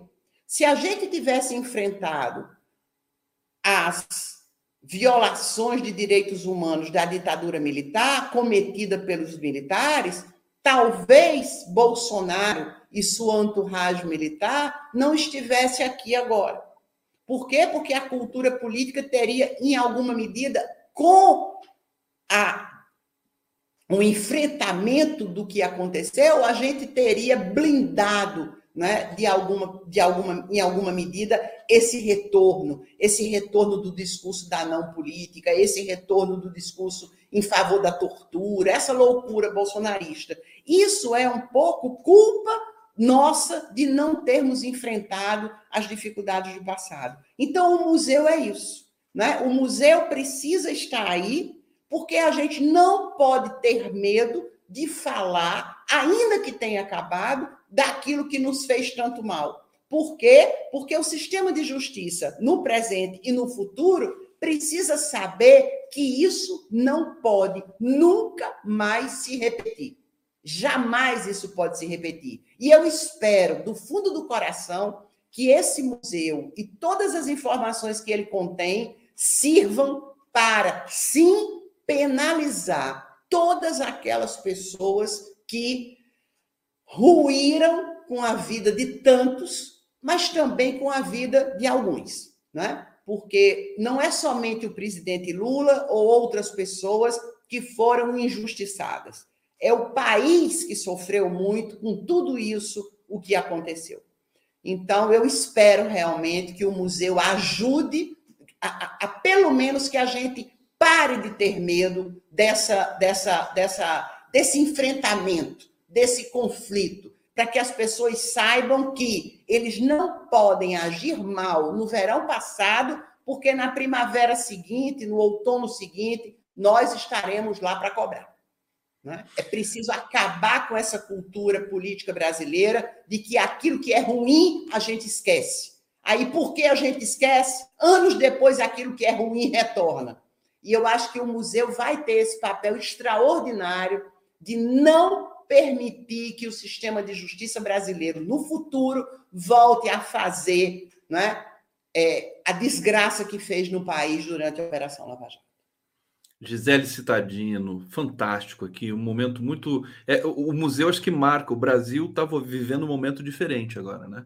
Agora a gente vai para um novo ciclo, é, é, não como aquele que nós vivemos, democrático, que foi bonito, mas vai ser algo, acho que é, é fatalmente mais forte e, e, e, e, calcado em pilares mais sólidos, né? Como até o próprio ex-presidente Lula gosta de destacar. Maite Ritz, querida, muito bom te conhecer, viu? É, a gente vai se encontrar, acho que várias vezes aí ao longo dessa jornada do Museu da Lava Jato para você contar e atualizar a gente aí das, das novidades do museu e, e das coisas que vão acontecendo. Passo para você fazer sua despedida aqui do nosso público. Obrigada, Conde. Obrigada por me receberem. Foi um prazer estar aqui conversar com vocês. É, eu endosso tudo que a professora Gisele falou, que o X comentou também, o que a gente apresentou. É, eu acho que a importância desse museu é muito grande. Ela vai ser medida conforme ele for incomodando mais pessoas, como uma instituição de memória tem que fazer, não só trazendo isso, mas é, também levantando questões muito importantes. Aproveito para convidar todos vocês para o lançamento do Museu da Lava Jato, que vai ser então agora dia 1 de agosto, às 7 horas lá no Anficem da Reitoria. É, além do lançamento, a gente vai fazer uma fala, vai mostrar tudo bonitinho e a gente vai ter uma palestra com o professor doutor José Henrique Faria e a professora doutora Larissa Ramina sobre a lawfare, né, como uma estratégia é, política de uma guerra híbrida. Vai ser bem legal. É, e ele também vai estar sendo transmitido nas nossas redes sociais, que eu aproveito para falar de novo. Como o Xixi falou, é muito mais fácil derrubar uma rede pequena do que uma rede grande. Então, quem puder curtir, compartilhar, divulgar, o nosso Instagram é o arroba o Museu da Lava Jato e o nosso Facebook é Museu da Lava Jato. Vou colocar lá que a gente já aparece no começo. É, e muito obrigada a todos por ouvirem. Espero que todo mundo goste do museu. Espero é, todo mundo pode contribuir com o museu. Nossos contatos são totalmente abertos, é, nossos e-mails que vão estar disponíveis no site. Contribuam com a parte da vigília. É, é, um projeto muito bonito e ele é um projeto em comunidade. Não só a nossa equipe toda junta, mas todo mundo que está ajudando a gente na divulgação e todo mundo que quiser fazer parte é muito bem-vindo. Então, muito obrigada, gente. Foi muito divertido a divulgação e a, a, celebração desse Museu da Lava Jato, Xixo, Gisele, Maitê, vai ser de maneira contínua, né? A gente vai falar dele o tempo todo nas nossas conversas, nas nossas lives, entrevistas, matérias. Então ele vai estar o tempo todo ali é, é, trepidando, né? No, no, na nossa cena é, de informação. Agradeço demais a todos vocês, a todos que acompanharam aqui a live do Prerrogativas. Vocês vão ficar agora com um momento especial. A gente vai passar aqui para vocês a reunião do Prerro com o ministro Luiz Edson Fachin, aqui na íntegra, nessa sequência aqui. Vocês vão poder acompanhar e a gente volta na semana que vem com mais uma live especial para vocês aqui do Prerro. Obrigado, Xixo. Beijo para você. Obrigado, Maitê. Obrigado, Gisele. Até a próxima.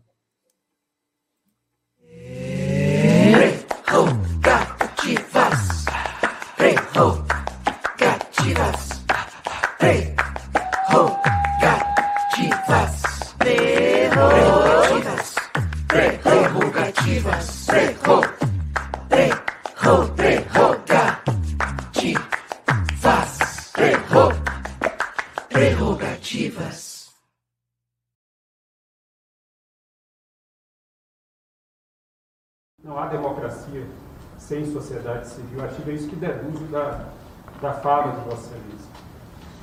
E é justamente com esse espírito que o Grupo Prerrogativas ele foi constituído em 2014. O coordenador Marco Aurélio fará aqui também uma apresentação específica dos participantes e falar um pouco mais da história do grupo, mas é um grupo bastante comprometido com o Estado de Direito, com a conservação do sistema democrático, com a promoção dos direitos humanos. É um grupo, um grupo plural que tem representantes de é, vários estados do Brasil, de vários segmentos sociais, e tem esse foco na, num aspecto re, relevante que é a defesa do Estado democrático de direito. E, sem dúvida, é, é um grupo que sempre esteve vinculado a uma visão crítica, uma visão crítica, inclusive, do próprio funcionamento do Poder Judiciário, como não poderia deixar de ser. Mas existe algo que nos une e, e diz respeito à defesa das instituições. E nesse ponto, nós estamos todos de acordo, sempre estivemos e sempre fomos muito firmes, porque as instituições democráticas, as instituições de Estado são uma conquista da sociedade brasileira. E sobre isso não existe nenhuma dissensão, nenhuma divergência, o grupo sempre tem se manifestado.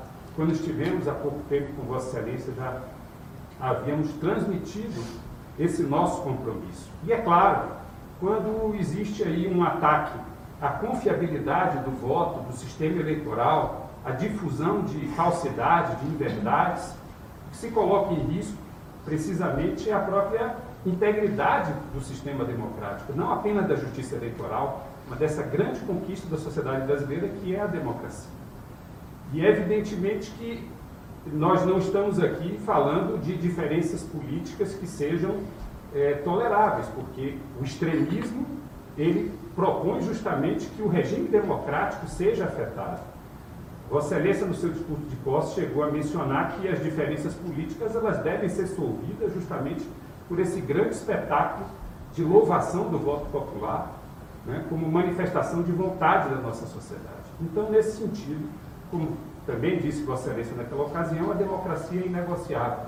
É isso que nos une aqui, que nos trouxe até aqui.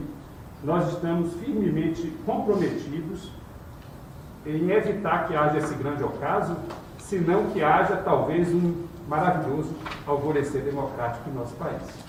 Então, é com, essas palavras que eu inauguro aqui nossas manifestações e devolvo a palavra ao nosso coordenador do Grupo Prerrogativas, o advogado. E para dizer que nós vamos nos somar sob o seu comando a todas as iniciativas necessárias para a defesa da democracia, da rigidez das instituições e do nosso sistema, enfim, eleitoral, que é determinante, enfim, né, um pressuposto digamos, fundante do Estado Democrático de Direito. Então, é, para hipotecar a nossa restrita solidariedade, o grupo, o senhor conhece a maior parte das pessoas, eu não vou tomar muito tempo dessa audiência para apresentá-las, mas são muito representativas, e todo mundo vai ter oportunidade de falar um pouquinho, algumas pessoas pelo menos, aproveitando o tempo de vocês, mas a gente não podia deixar de vir aqui nesse momento especial, porque os ataques, claro, são direcionados à corte, mas também à sua pessoa.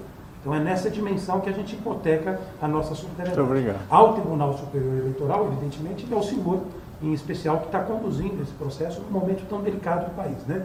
Então, além disso, nós viemos mandatados pelo diretor da Universidade de São Paulo, da Faculdade de Direito, né, do Largo de São Francisco, e professor Celso Campilongo, e viemos vir trazendo convite ao senhor, ao nosso corregedor, à senhora, enfim, e a todos os integrantes da corte, assessoria. Nós vamos fazer um evento no dia ontem, que começa às 10 horas da manhã, com um desagravo ao Tribunal Superior Eleitoral, ao Supremo e às instituições. O evento, no período da manhã, vai contar com a participação e com a condução, inclusive, da Fiesp. A nossa ideia, enfim, é envolver diversos atores da sociedade civil e o cunho, embora político, não é partidário, evidentemente. Inclusive, salvo melhor juízo, o senhor destacou, acho que o ministro Alexandre de Moraes, a princípio, para estar lá. Mas para nós seria uma honra, caso eventualmente o senhor pudesse conciliar a agenda, o senhor receberia, na ocasião, uma homenagem de diversos juristas, enfim, do país, dessas universidades, não só de São Paulo, mas de diversas outras, se somaram a esses esforços atores envolvidos, enfim, né, na pauta das disputas ambientais, o senhor já recebeu vários deles, né, o Grupo 342 Artes, e diversos outros segmentos da sociedade civil, inclusive, como eu disse, segmentos do empresariado. A ideia é que às 11h30 essa carta seja lida. A princípio, ela seria lida pelo ministro, nós estamos só verificando a possibilidade real dele, né, que parece que estava com um probleminha pessoal, ministro Celso Mello, né, Uhum. que sempre, enfim, nos recebeu com muita alegria e com muita simpatia, né, do Supremo, para tratar de temas variados. Ele faria a leitura, mas é claro que se o senhor for, a gente pode se adequar ao protocolo Pois que não. o senhor estabelecer. A sua presença para a gente é um motivo de muita alegria e de Muito muita honra. Foi atendendo o seu chamado, inclusive no discurso de posse, mas também naquela gentil reunião que o senhor nos conferiu, quando o senhor disse, olha, o, o, o réu, o paciente é a democracia, nós É precisamos uma- na, na defesa da democracia, foi atendendo, eh, digamos, a esse chamado, já compreendendo a visão estratégica né, que caracteriza a sua atuação, que a gente se organizou para fazer, inclusive, esse chamado. Então, os professores da Universidade de São Paulo vão estar à frente desse processo, junto com diversos segmentos da sociedade civil. Então, a sua presença realmente é uma honra. E a nossa intenção, muito rapidamente também, era de parabenizar eh, a medida que o senhor, enfim, implementou, né, esse Comitê de Acompanhamento à Violência Política, e dizer que nós estamos muito preocupados. O Uhum. país vive, talvez, um dos momentos mais delicados. A ameaça ela é real. Nós sentimos isso na pele. Muitos de nós que somos identificados, digamos, com uma pauta que é contra-majoritária na essência, em relação a vários temas, como disse o Mal, a gente sofre isso na pele no dia a dia, né, Carol? Enfim, nos nossos espaços de trabalho, nas ruas. Infelizmente, a escalada da violência política vitimou recentemente em Foz do Iguaçu uma figura pública que chegou a ser candidato a vice-prefeito por um partido político, candidato a vereador, um guarda municipal. Mas não é um episódio isolado. Por isso nós queremos festejar e sabemos que está em excelentes mãos, um ministro que tem o nosso respeito, merece o nosso reconhecimento, as nossas reverências, o nosso aplauso, porque nos preocupa demais, demais. Nós tivemos um episódio na Bahia, o assassinato de um mestre capoeirista, tivemos o assassinato, eh, que inclusive foi desvinculado da questão política, do ódio político, mas o próprio inquérito comprova que o objeto foi esse, não muito diferente de Foz do Iguaçu. Em Santa Catarina, um senhor de idade que foi brutalmente assassinado por um, eh, enfim, por um militante que era lutador de jiu-jitsu, né? Santa Catarina foi um assassinato horroroso e a gente está sentindo a escalada da violência política. E o senhor está reagindo à altura. Criou um comitê, enfim, né, de acompanhamento da violência política, ao qual, humildemente, a gente gostaria de se somar, na condição que for, como sociedade civil, mas entre os diversos representantes daqui, nós temos 70 entidades dentro de prerrogativas, OAB Nacional, Estadual, Conselheiros Federais, IDDD, IBCCRIM, ABJD, Coalição Negra por Direitos, que o senhor recebeu, enfim, Uhum. que hoje, inclusive, estamos nos Estados Unidos, no Departamento de Estado, chamando a atenção para as eleições brasileiras e, e depositando crédito na sua condução, estão sendo recebidos agora. Tivemos a notícia antes de entrar aqui que o próprio presidente da República eh, vai recebê-los. Para a gente foi uma surpresa, porque a princípio não estava combinado. Então, a nossa ideia é, de alguma forma, se somar esses esforços e acompanhar esse comitê. Então, o objetivo era, rapidamente, hipotecar a nossa solidariedade constitucional, é, parabenizá-los pelas iniciativas, nos somar a esses esforços, fazer esse convite para vocês. Uhum. Claro que eu sei que isso tem que ser avaliado sobre várias circunstâncias, tudo tem que ser muito calculado, sobretudo num momento como esse, né? É, mas seria para a gente realmente uma alegria enorme que vocês pudessem participar.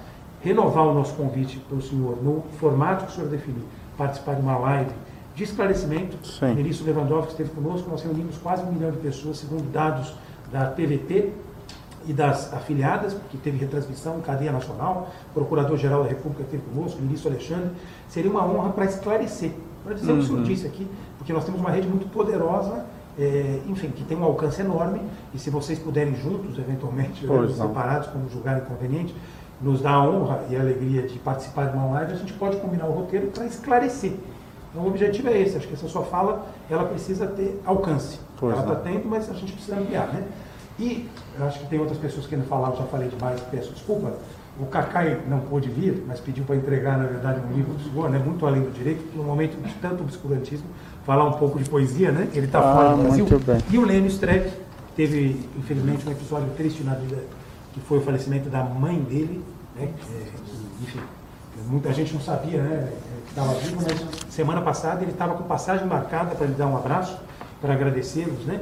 é, por essa audiência e pediu também para entregar Ah, muito uma obrigado. carta para o senhor. Agora, tem algumas é, observações que algumas pessoas podiam fazer, né? A Alessandra Kenari, que é Estão preocupando a sociedade brasileira, os interrogativos estão todos apontados aqui. Todos. Forma muito direta, muito pontual e incisiva, o que é importante também neste momento Uhum. de enfrentamento por tudo que nós estamos passando, especificamente em relação à violência eleitoral, à desinformação e, inclusive, a rede de essa quadra tão difícil que o país vive. Eu fui juiz eleitoral, devo dizer que gostei muito dessa parte aqui, de referência ao artigo é, de Pernambuco, né? É, intuitivamente, eu tinha evidentemente conhecimento, mas eu não tinha escrito aqui, tem esse candidato, Sim. e olha a dimensão que é, Uhum. efetivamente, a gente conseguir cumprir o princípio uma pessoa, um voto, né? Isso. Eu acho que isso é, é a resposta mais eficiente, mais eficaz, mais forte que a gente pode dar para a democracia. Então, eu saio daqui muito satisfeita, é, vendo toda essa forma incisiva de enfrentar como é Uhum. necessário é, o que está se passando no nosso país. Pois não. É, então, eu, porque efetivamente, eu acho que o caminho aqui está dado para nós contribuirmos da forma como for possível, da forma como conseguimos concatenar, para que isso eh, Perfeito. seja efetivamente uma realidade. Perfeitamente. Então, era Muito obrigado. que eu queria deixar registrado. Muito obrigado. Nós temos paz e segurança aqui no TSE. Por isso podemos dar isso a quem está lá fora. Esta é a mensagem que é preciso sair desta sala. O ministro Farquim encarna por si só a paz e a segurança. E por incrível que Vossas Excelências possam parecer, a cada ataque que a corte sofre, a paz e a segurança fazem mais morada aqui dentro. Nós não vamos abdicar da nossa condição de juízes. De juízes. Então, ontem, ali no sofá, conversava com o ministro Faquim, sentados ali conversando, e eu dizia da minha angústia, juiz é por si só um homem angustiado, não é isso? É, de assistir ao silêncio dos bons. Isso não pode acontecer. O grupo Prerrogativas, Marco Aurélio, é, deve cada vez mais é, extrapolar com esclarecimento e informação exatamente para que outros bons formem a opinião que nós temos aqui na casa. Nós temos eventuais divergências no plenário, nos julgamentos, na corte, é uma corte. Mas repito, reina a paz aqui dentro. Não há dissemitice, não há fissura, não há nenhuma forma de converscote aqui dentro. E desde que cheguei aqui como ministro substituto, ministro Fachin já era titular, nas reuniões eu dizia que a corte tinha que se comportar como tal. Que isto aqui não era botequim. Corte não bate boca com ninguém. Corte transmite o que o TSE está a transmitir. Narradora Kenari que falava aqui do que era o processo eleitoral. Nossa, eles atuavam como juiz em São Paulo. Eu atuava como promotor em Manicoré, no meio da floresta na Amazônia, com muito gosto. E só quem passou por essa experiência pode subscrever o que disse o pernambucano no artigo. A libertação que foi da sociedade brasileira, sobretudo dos mais pobres, como aconteceu na minha Amazônia. Na primeira eleição em que as urnas eletrônicas chegaram no interior, nós tivemos 12 fóruns de justiça que foram queimados. Porque se dizia que se queimassem as urnas eletrônicas, na de pano a gente ganharia. Isso é fato, procurem que isso é registrado. Eu era procurador-geral de justiça eu não conseguia mais policiais para levar para o interior do estado para resgatar os promotores eleitorais vivos da cidade. E tivemos de lançar mão da guarda que tomava conta do prédio da Procuradoria-Geral para nos deslocarmos até Itacoatiara para resgatarmos os promotores eleitorais de lá que ameaçados estavam de serem queimados no fórum. Isso tudo mudou. E naquela eleição, o fenômeno foi extraordinário. As oligarquias políticas que se revezavam nos municípios deram lugar a jovens lideranças que voltavam da capital para os seus estados, municípios de origem, com uma outra visão administrativa que fez uma qualidade de vida ser alterada para melhor no interior do Amazonas, por exemplo. Ao saudar com muita honra o eminente ministro Foquim, na presidência do tribunal, eu falava daquele eleitor qualificado, entre aspas, é claro, que era o mapismo. A senhora lembra disso? Que não, nós não podemos nem divisar o que é o luxo, a grife que é o que disse o nosso presidente ao dizer que agora a urna encerra a votação lá. Ponto final. Está encerrada a eleição. E qualquer um do povo, transparentemente, seguramente, vai ter acesso e poder festejar o seu candidato. O presidente me incumbiu é, de coordenar este grupo de trabalho, que, a meu ver, precisa ter dois objetivos concomitantes. O primeiro deles é o informativo esclarecedor. Nós temos que, a exemplo que está acontecendo agora aqui, massificarmos essas informações. Porque só assim nós vamos destruir esse sim converscote de descrédito ao sistema eleitoral nacional. Formadores de opinião e a partir desse GT, com o auxílio da sociedade civil, todos aqui estão intimados a colaborar com o grupo de trabalho, encaminhando sugestões. Este é um objetivo. Concomitantemente a isso, temos que fixar rotinas de apuração e repressão célere e imediata a qualquer tentativa de violação a qualquer direito, qualquer tentativa de violência no processo eleitoral brasileiro. Nós temos, em suma, que fazer deste GT um veículo condutor daquilo que, com mestria, coloca o nosso presidente. Paz e segurança parte daqui. nós estamos em paz e seguros de que temos um sistema eleitoral íntegro, auditável, cumprimos a lei, o calendário está em dia, a justiça eleitoral presta um serviço extraordinário à democracia brasileira, esses 90 anos de existência dela. E eu espero, com toda a convicção, não decepcionar a delegação que me foi passada pelo ministro Fachin, para que, repito, nós tenhamos uma campanha muito forte e intensa de esclarecimento, mas de fixação de rotinas para que as instâncias controladoras efetivamente respondam de forma séria a isto.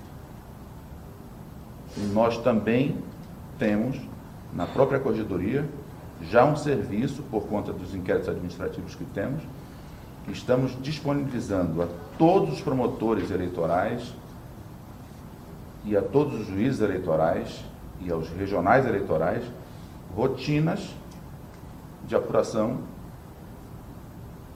na parte cibernética. Não haverá a tentativa é evitar aquele delay, com perdão do estrangeirismo, em qualquer forma de apuração. Muito obrigado.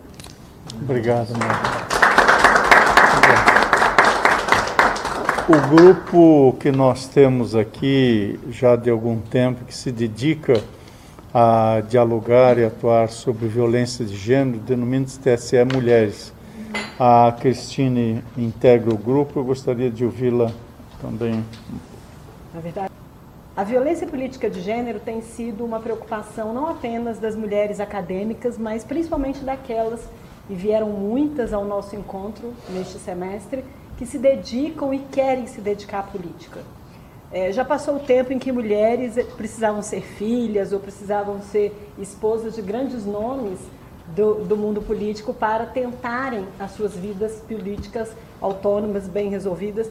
Eu gosto muito de ressaltar, ministro Faquim, ministro Mauro, todos e todas, que aquelas que nos precederam fizeram um trabalho extraordinário a ponto de nos deixar muito orgulhosas, seja no processo constituinte de 88, seja na luta dos mandatos federais, estaduais, municipais, que ocuparam uma irrisoríssima percentagem de 10%, 15%, e fizeram trabalhos incríveis. E a violência política de gênero está muito, muito bem aparelhada no nosso país para termos uma efetiva participação das mulheres. As mulheres estão absolutamente prontas. Agora, o que a gente tem feito, principalmente a partir de grupos como o TSE Mulheres, é elucidado esse trabalho que está no Congresso, que está nas academias, que estão principalmente evidenciados na, na, na macro e na micropolítica brasileira, para que elas possam ter a chance efetiva de ocupar esses espaços. E isso passa também por um sentido de segurança e proteção. O Tribunal Superior Eleitoral tem se aberto principalmente na figura da nossa presidente, que é a ministra Maria Cláudia, que preside aquele grupo com muita empolgação, com muita generosidade, com uma ocupação genuína né, de, um, de um lugar de escuta, de um lugar de acolhimento, para que a gente possa efetivamente, junto com a Procuradoria-Geral Eleitoral, principalmente na figura delegada da doutora Raquel Branquinho, fazer um trabalho de acompanhamento dia a dia. A doutora Raquel e a ministra Maria Cláudia têm feito um acompanhamento quase que pegando na mão dessas políticas que vêm através do TSE Mulheres com suas denúncias, com suas é, é, com seus reclamos, com suas é, angústias, né, para que elas realmente possam se sentir seguras a concorrer. Muitas delas falaram que, infelizmente, não, não estão conseguindo encontrar espaço para as suas candidaturas por conta de problemas intrapartidários ou por conta de problemas pessoais. Mas nós temos feito um trabalho de é, fomento, um trabalho de é, estímulo para que essas mulheres que se sintam vocacionadas à política possam estar no pleito de forma segura. E agora, como coordenadora executiva, né, Secretaria-Geral da Presidência desse grupo. Esperamos e vamos deixar as portas abertas para todas as sugestões, para todas as denúncias, para que possamos também ser uma ponte, né? Tenho dito ao ministro Faquim que a nossa gestão, por ser muito curta, é uma ponte entre a margem do ministro Barroso e a margem do ministro Alexandre, mas sempre nesse sentido de um trabalho contínuo e muito é, é, é, importante para que as eleições de 2022 realmente possam ser as melhores, né, no sentido das condições materiais, né, para enfrentar os nossos dissensos políticos e as nossas dificuldades da margem da política, que não é a nossa. Muito obrigado.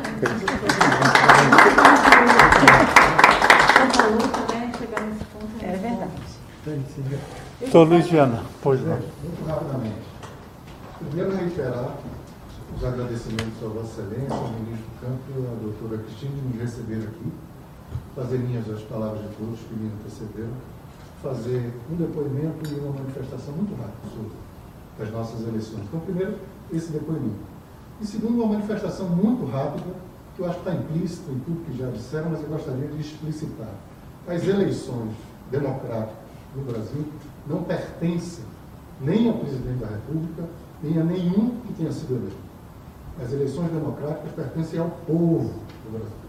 E Vossa Excelência, a Justiça Eleitoral, é instrumento disso.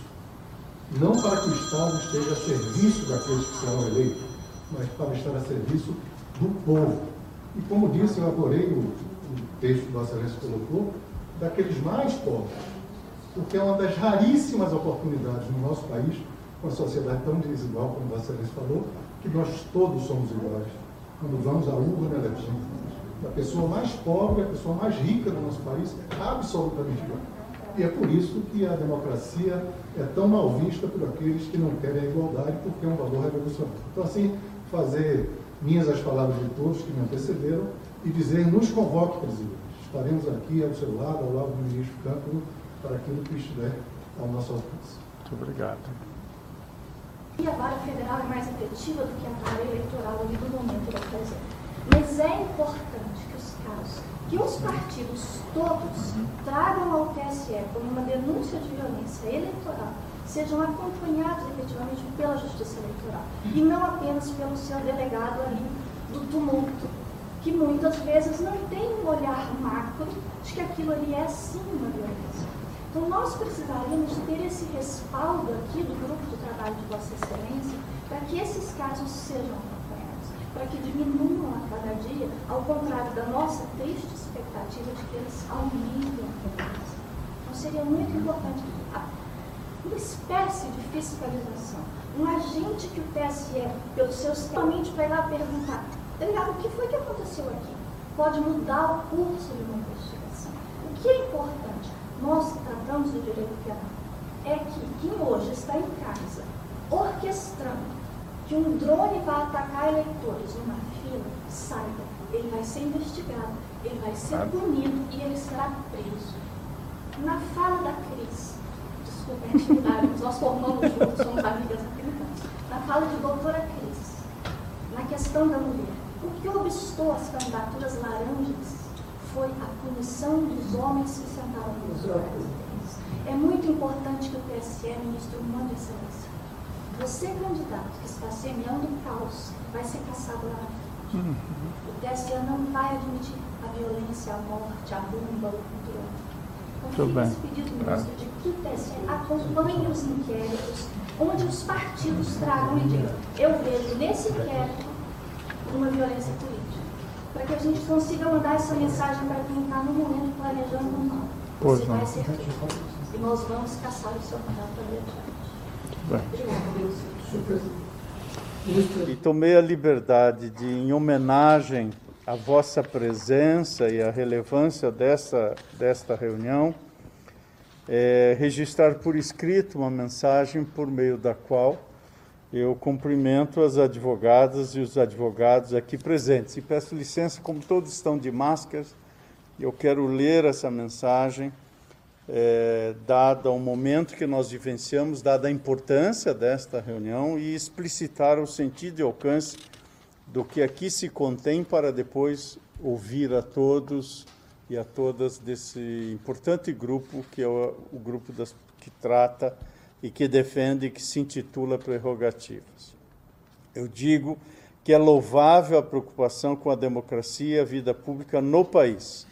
Não há justiça sem sociedade civil e advocacias forte, e advocacia fortes em diálogo, nomeadamente para defender o processo eleitoral, as eleições e o próprio Estado democrático de direito. É nosso dever exercitarmos a escuta e o diálogo como formas próprias de uma sociedade plural e diversa, como aliás têm sido as audiências e encontros nessa presidência com as defesas técnicas dos mais diversos candidatos, sem distinções nem privilégios. Cumpre respeitar todas as cosmovisões. A Justiça Eleitoral está preparada para as eleições gerais de 2022. Gostaria de sublinhar esse aspecto. A Justiça Eleitoral está preparada para as eleições gerais de 2022. E os números desse ano impressionam. Eu apenas aqui os cataloguei para termos presentes. Teremos mais de 156 milhões de eleitoras e eleitores, sendo 82 milhões mulheres e pouco mais de 74 milhões no sexo masculino haverá eleições em 5.570 cidades no Brasil e 181 no exterior. Tudo isso já está encaminhado, preparado e organizado.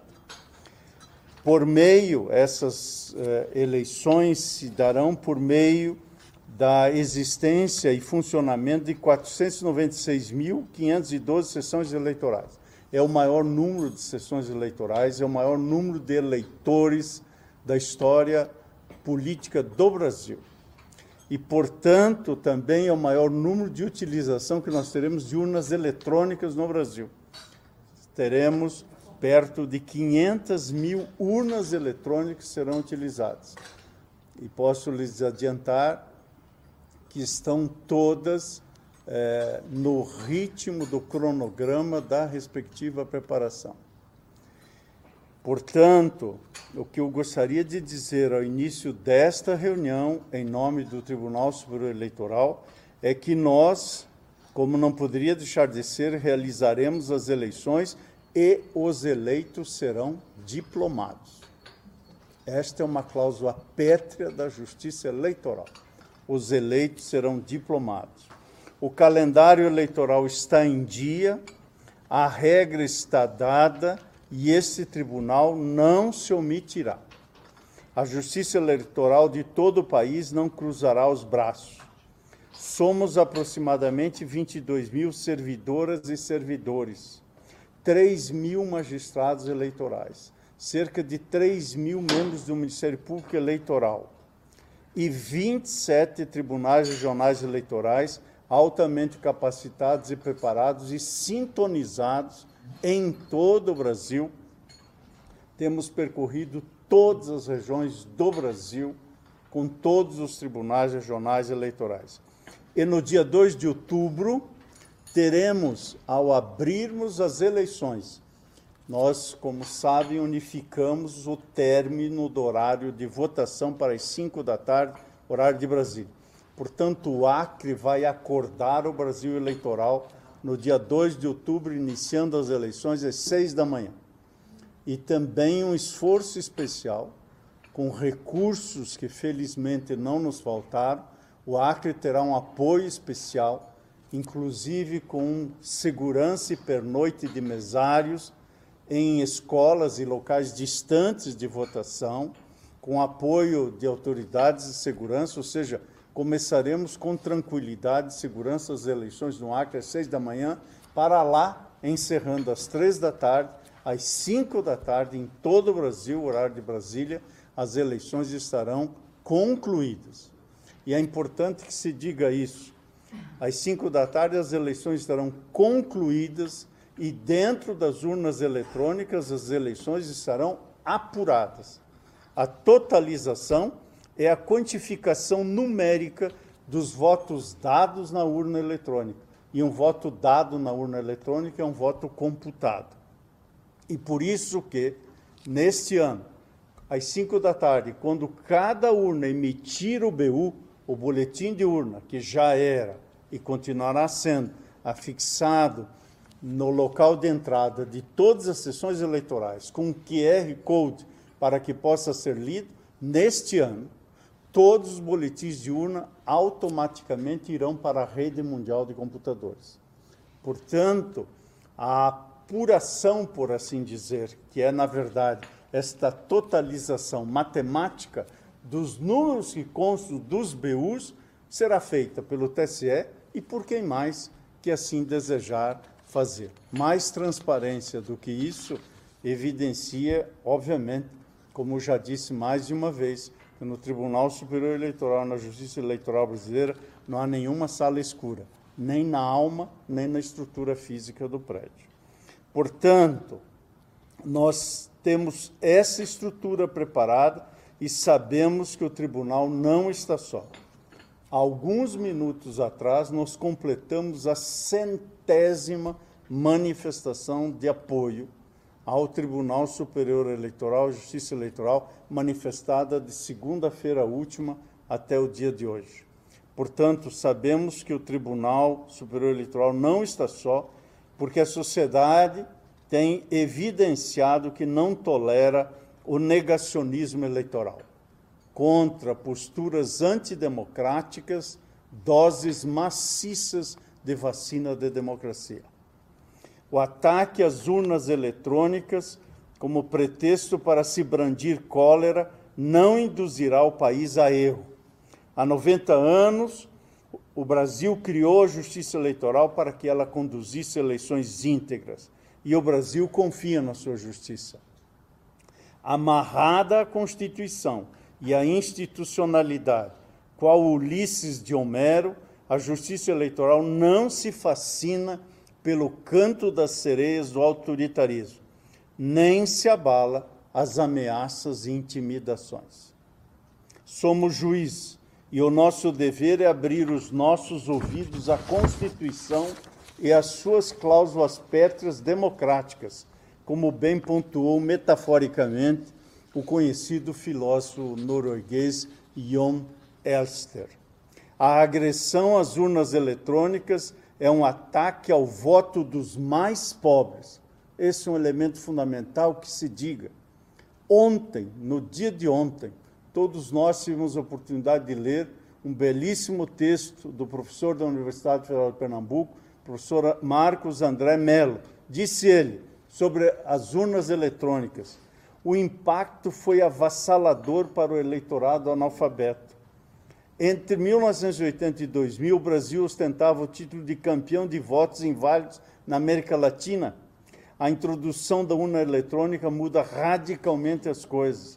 Em 2000, os votos inválidos caíram de 41% para 7,6%, um recuo de 82%.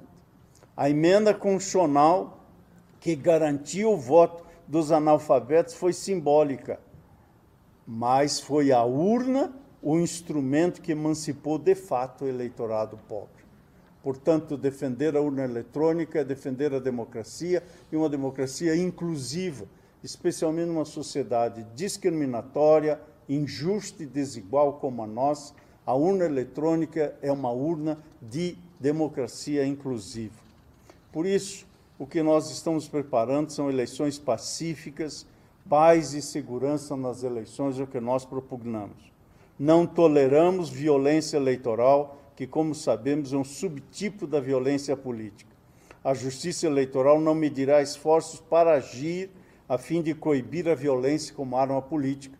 E o ministro Mauro Campeão Marques está à frente deste grupo de trabalho que vai sistematizar o que já foi feito, os protocolos que temos em curso e novas medidas adicionais para coibir a violência como arma política.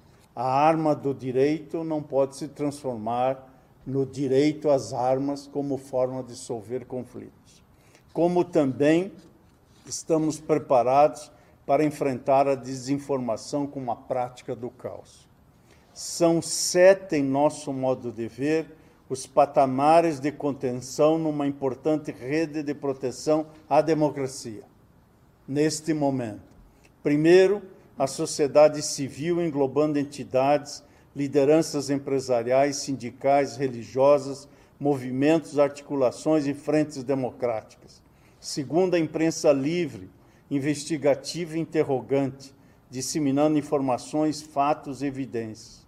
Em terceiro lugar, o próprio parlamento, cuja representação popular pressupõe precisamente eleições periódicas, portanto, defendê-las e defender a democracia significa defender o próprio DNA da vida parlamentar. Em quarto lugar, as forças de segurança, cujo fim primordial é gerar segurança para o processo eleitoral, a serviço e nos limites do Estado democrático de direito. Em quinto, a democracia como uma questão global da casa comum da comunidade internacional. Por isso, o nosso assento importante às missões de observação eleitoral. Nós já temos confirmados mais de 100 observadores internacionais no Brasil. Diversas missões. A primeira missão avançada começa agora em 2 de agosto, que é a missão da União dos Organismos Eleitorais da América Latina, UNIORE. Estarão aqui dias 2 e 3 de agosto já numa missão avançada e preliminar da missão que virá em outubro.